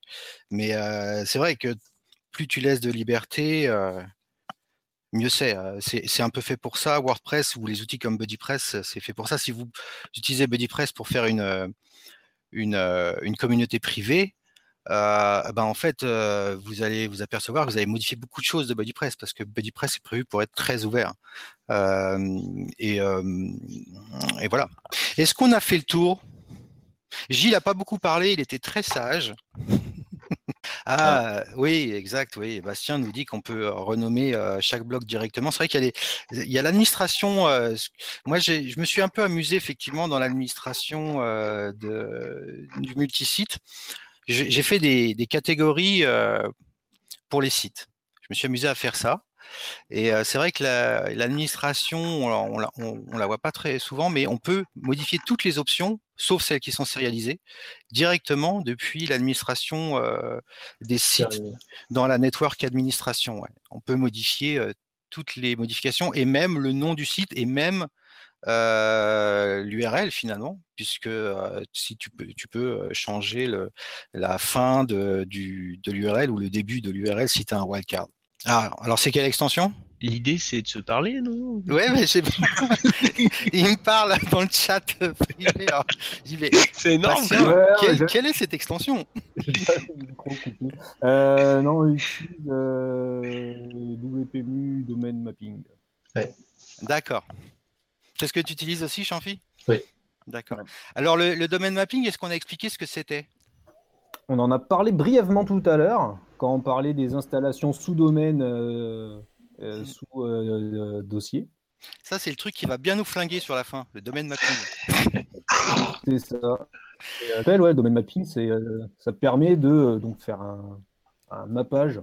D'associer un domaine à, un site. d'associer un nom de domaine qui n'a rien à voir sur un blog particulier. D'accord. D'ailleurs, j'ai vu dans la, le, lien que tu nous as fait passer qui disait euh, pourquoi ne pas utiliser euh, une extension qui faisait du domaine mapping mais sur des pages. Excellent. Ah oui. le truc, n'utilisez pas euh, multisites, faites du domaine mapping sur des pages. Bon, par contre, euh, alors oui, il y avait, il y avait des, dans cet article, il y avait des points, euh, parce que c'est vrai que je ne sais pas si on a vraiment répondu à la question quand est-ce qu'on utilise du multisite ou pas. Euh, dans cet article, il y avait des points intéressants. Euh, par contre, il y, avait toute une. Moi, ce qui m'a dérangé dans cet article, c'était plus quand vous faites du multisite, il faut que vos sites soient très hétérogènes les uns des autres. Et, et ça, ça me pose un souci parce que quand on est, par exemple, une entreprise, on va avoir peut-être un besoin d'avoir des sites assez homogènes les uns avec les autres, en fait, qui respectent une charte graphique, par exemple. Ou, enfin, ah euh, voilà. ou même, tu, peux, tu peux aussi te dire, bah, je vais utiliser, on en a parlé tout à l'heure, de multisite pour pouvoir traduire mon site en plusieurs langues. Et dans ce cas-là, même si techniquement c'est pas les mêmes euh, euh, contenus puisque c'est dans deux langues différentes. Euh, si tu mets ton site FR avec un, thème lambda et ton site EN avec un thème trucmuche, ça va poser problème. Donc cette donnée de si je fais en gros des sites homogènes, il vaut mieux que je fasse du post-type. Je crois que c'est comme ça qu'il disait le truc.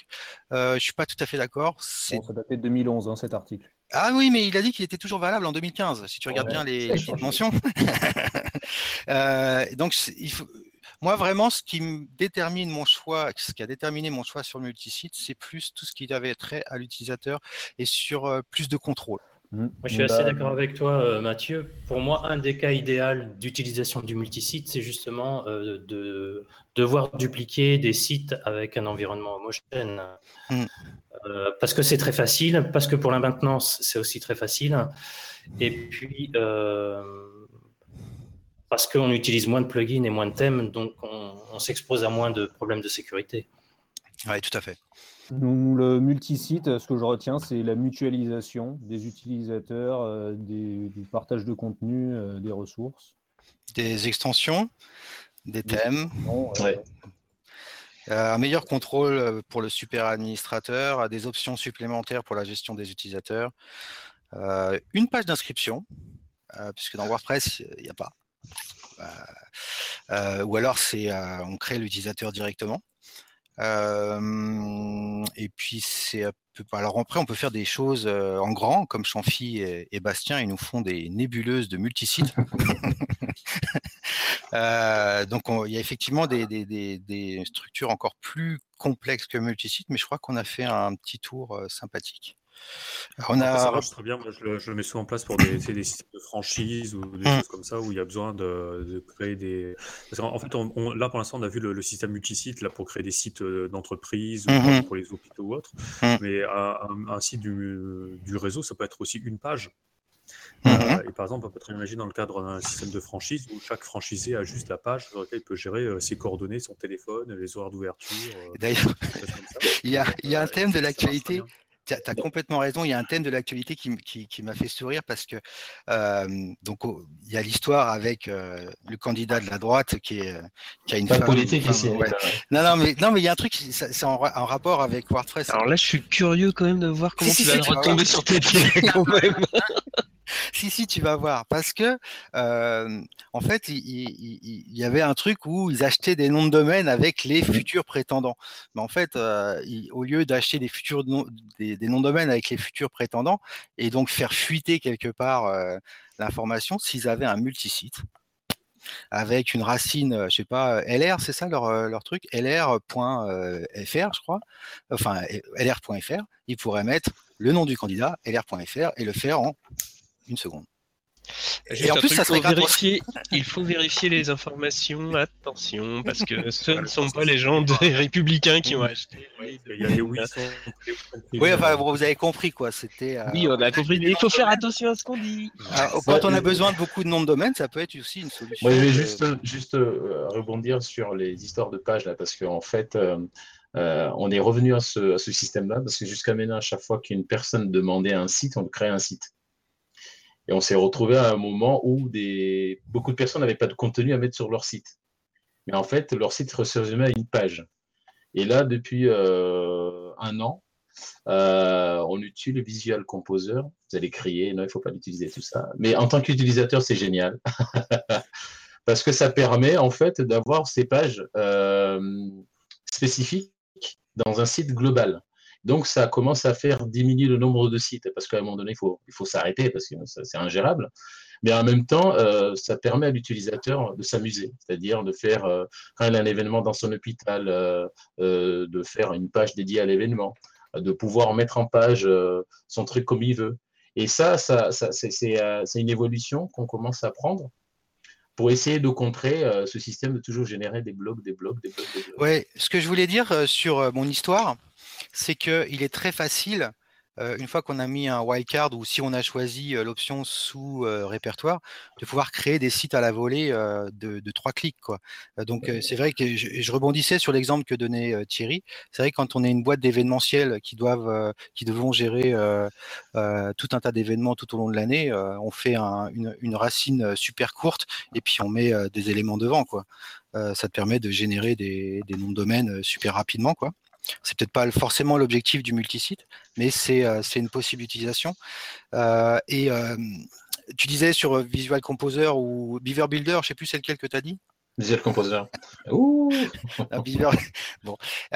moi, j'avais un, je crois que j'avais un, on va dire un a priori sur ces, sur ces, sur ces outils, et je pense qu'en fait, ça va ramener, ça va apporter à WordPress des évolutions dans la manière de, enfin dans, dans son éditeur.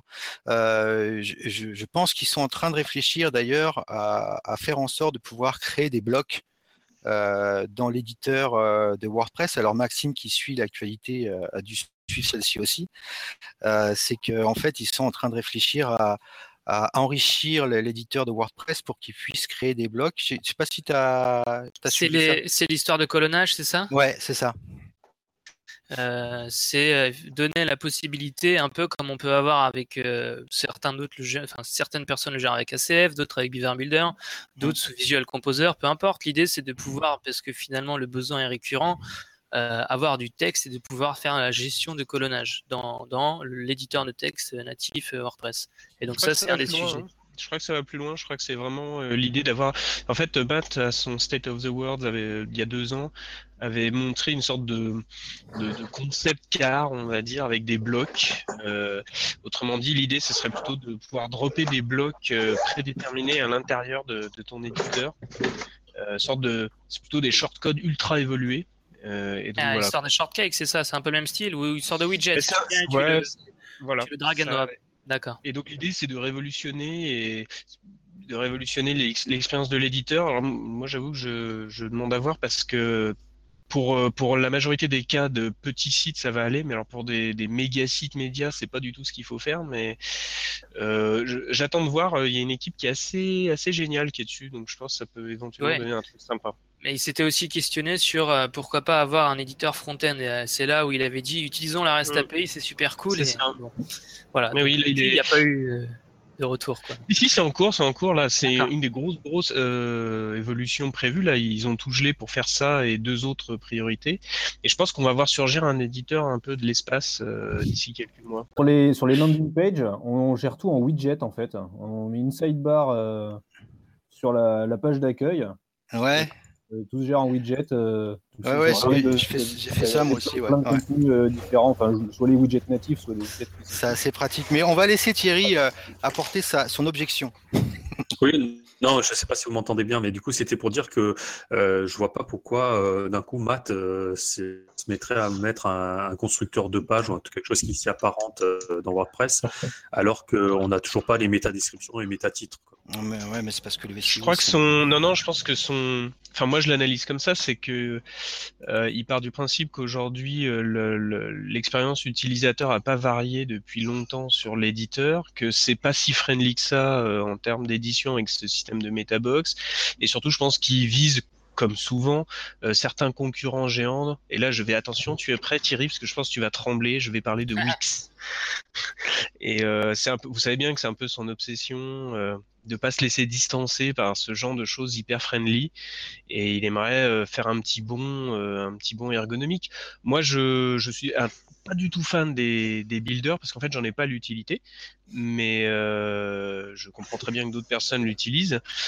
Mais si ça permet aux utilisateurs de créer plus vite, mieux du contenu euh, en se faisant euh, moins chier, euh, je, dis- je dis bingo. Je veux juste qu'ils le fassent bien et que ça se transforme pas en une espèce d'usine à gaz. C'est tout.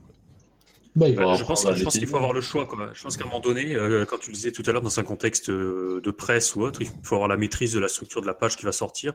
Et dans ces cas-là, le système euh, de type ACF avec un squelette, euh, c'est ce qui est le plus adapté. Après, il y a un truc un peu intermédiaire avec euh, Elementor, euh, Beaver Builder ou Visual Composer que j'apprécie pas parce qu'il pollue énormément de contenu. Mais euh, et, et là, on a des systèmes de mise en page. euh, voilà, je pense qu'il y a des cas. Les Bah, puristes sont de retour. Non, c'est pas forcément d'être puriste, mais si tu prends le cas d'une API, euh, ce qui sort en sortie d'un composeur, et je le sais pour faire pas mal de d'applications mobiles avec C'est des utilisateurs très sympathiques, mais qui utilisent tous des composeurs et qui sont très déçus parce que quand tu veux le pulser dans une application, et ben là c'était mal, tu es obligé de faire des pages à côté. euh, spécialement pour ton appli. Je dis juste que le Parce contenu c'est euh, normalement. Tu, euh, il te sort le, le contenu. Mais il faut que tu leur dises parce que j'ai aucun utilisateur euh, sous WebKit qui a Beaver Builder. On a tous que du Visual Composer et je peux te dire c'est ah ouais, c'est moyen drôle ouais. Non, parce que là, du coup, lui, lui, il stocke toujours en permanence le contenu propre dans, la, dans le champ de content. Ce qui est une bonne coup, euh, pratique je pense. C'est une très bonne pratique. Moi, j'ai une question. Est-ce que vos utilisateurs utilisent le customizer? Parce que finalement, c'est un peu un compromis entre le page builder et, et puis l'éditeur de WordPress. On peut voir en WYSIWYG ce qu'on fait et avec des widgets, on peut, on peut travailler avec le customizer. On C'est pas du tout euh, ergonomique. Quoi. Alors, là, sur les derniers, on a vraiment tout passé. On oblige les utilisateurs à n'utiliser presque plus que ça. Ouais, le customizer, c'est quand même euh, l'outil pour prévisualiser les, les évolutions qu'on fait sur le- le- l'environnement du contenu. Ouais, c'est ça, sur le thème. Euh, moi, je- au début, je- j'étais bon, comme pas indifférent, on va dire. Euh, et euh, bon, là, j'ai fait un thème euh, et, et j'ai utilisé le customizer à, d'autres occasions pour faire d'autres choses auparavant. Et je trouve que c'est c'est assez intéressant. En tout cas, ça permet de rentrer progressivement dans le JavaScript, le customizer, parce que euh, il y a quand même pas mal de PHP, mais on commence à toucher des trucs un peu, euh, un peu touchy en JavaScript. Donc ça peut être une, une, bonne, une bonne façon d'arriver dans le JavaScript, puisque c'est une des, euh, des évolutions voulues par, enfin, attendues ou naturelles, Par on va dire. Ouais, naturelles. Euh, Il y, a, y a vraiment des intérêts effectivement à, à- à regarder comment on peut étendre le customizer et faire d'autres choses dans le customizer. Mais je je suis pas certain qu'il veuille vraiment son focus. Il y a trois focus. Effectivement, le customizer, le, aussi l'éditeur et la REST API, faire en sorte que ce qu'ils ont mis dans WordPress avec les content endpoints, ben, ils s'en servent. C'est vrai qu'aujourd'hui, moi j'ai vu récemment, j'ai vu un vrai intérêt de la REST API et je vais vous dire c'est lequel. Euh, c'est de ne pas utiliser l'Ajax. Donc ça, ok. Mais en fait, ce qui se passe dans l'Ajax, c'est qu'on charge donc toute l'administration. mais aussi, ce qui se passe, c'est qu'il y a tous les autres plugins qui vont faire des choses dans l'administration et qui parfois ne font pas gaffe à ce qu'ils font. Et du coup, qui te cassent Ajax. Et j'ai eu un, plugin comme ça avec mon système de vote sur, sur WPID Stream. Et ben, je sais pas ce qu'il foutait. Enfin, mon plus, enfin, j'ai regardé son, son code, il faisait des trucs monstrueux dans l'administration. Je sais même plus ce que c'était comme, comme, comme, plugin. Et en fait, il, à chaque fois qu'on lançait l'administration, bah, toutes ces fonctions se lançaient, alors qu'on aurait pu euh, éventuellement faire euh, est-ce qu'on fait de l'Ajax ou quoi? Mais non. Attends, juste deux secondes. parce que vous pouvez rester. Ah moi je suis parti, moi. Je suis parti. Non, mais le, le, le, truc, c'est. Je dois y aller, hein. je vous. Ouais, salut, jean Le truc, c'est que ça, ça permet, de, ça permet de sécuriser ton, ton extension aussi pour euh, les, les, opérations que tu faisais habituellement en Ajax. Et d'éviter d'avoir un plugin qui fait n'importe quoi dans l'admin et qui vérifie pas si il y a une requête Ajax qui est en cours. Quoi. Et donc du coup, j'ai passé le système de vote en REST API. on va conclure sur le, Merci, on va Mathieu. sur le, le, multisite. Hein. Ouais, ouais multisite. Donc, bah, on, continue, à parler. De toute façon, il y a l'after après, donc c'est. Ah ouais, mais l'after, elle est bien entamée là. Hein. Ah bah, on a perdu, on a perdu la moitié de, ouais. l'auditoire, donc il ouais, mais tu couperas... 500 personnes quoi du coup. tu couperas cette partie-là au montage. euh, Est-ce que j'ai peut-être on va pas couper, on va pas couper parce que c'est une tradition. Oui. Euh, on a, merci à tous nos invités déjà. C'est vraiment génial. C'était très riche ce podcast. J'ai appris plein de choses sur le multisite et c'est, c'est vrai que j'ai pas tellement l'occasion d'en parler, donc de pouvoir partager avec vous des expériences très diverses, c'était très chouette. On a quelques dates à annoncer. Donc il y a le WordCamp London du 17 au 19 mars, WordCamp Bordeaux le 18 mars, WordCamp Torino du 7 au 9 avril.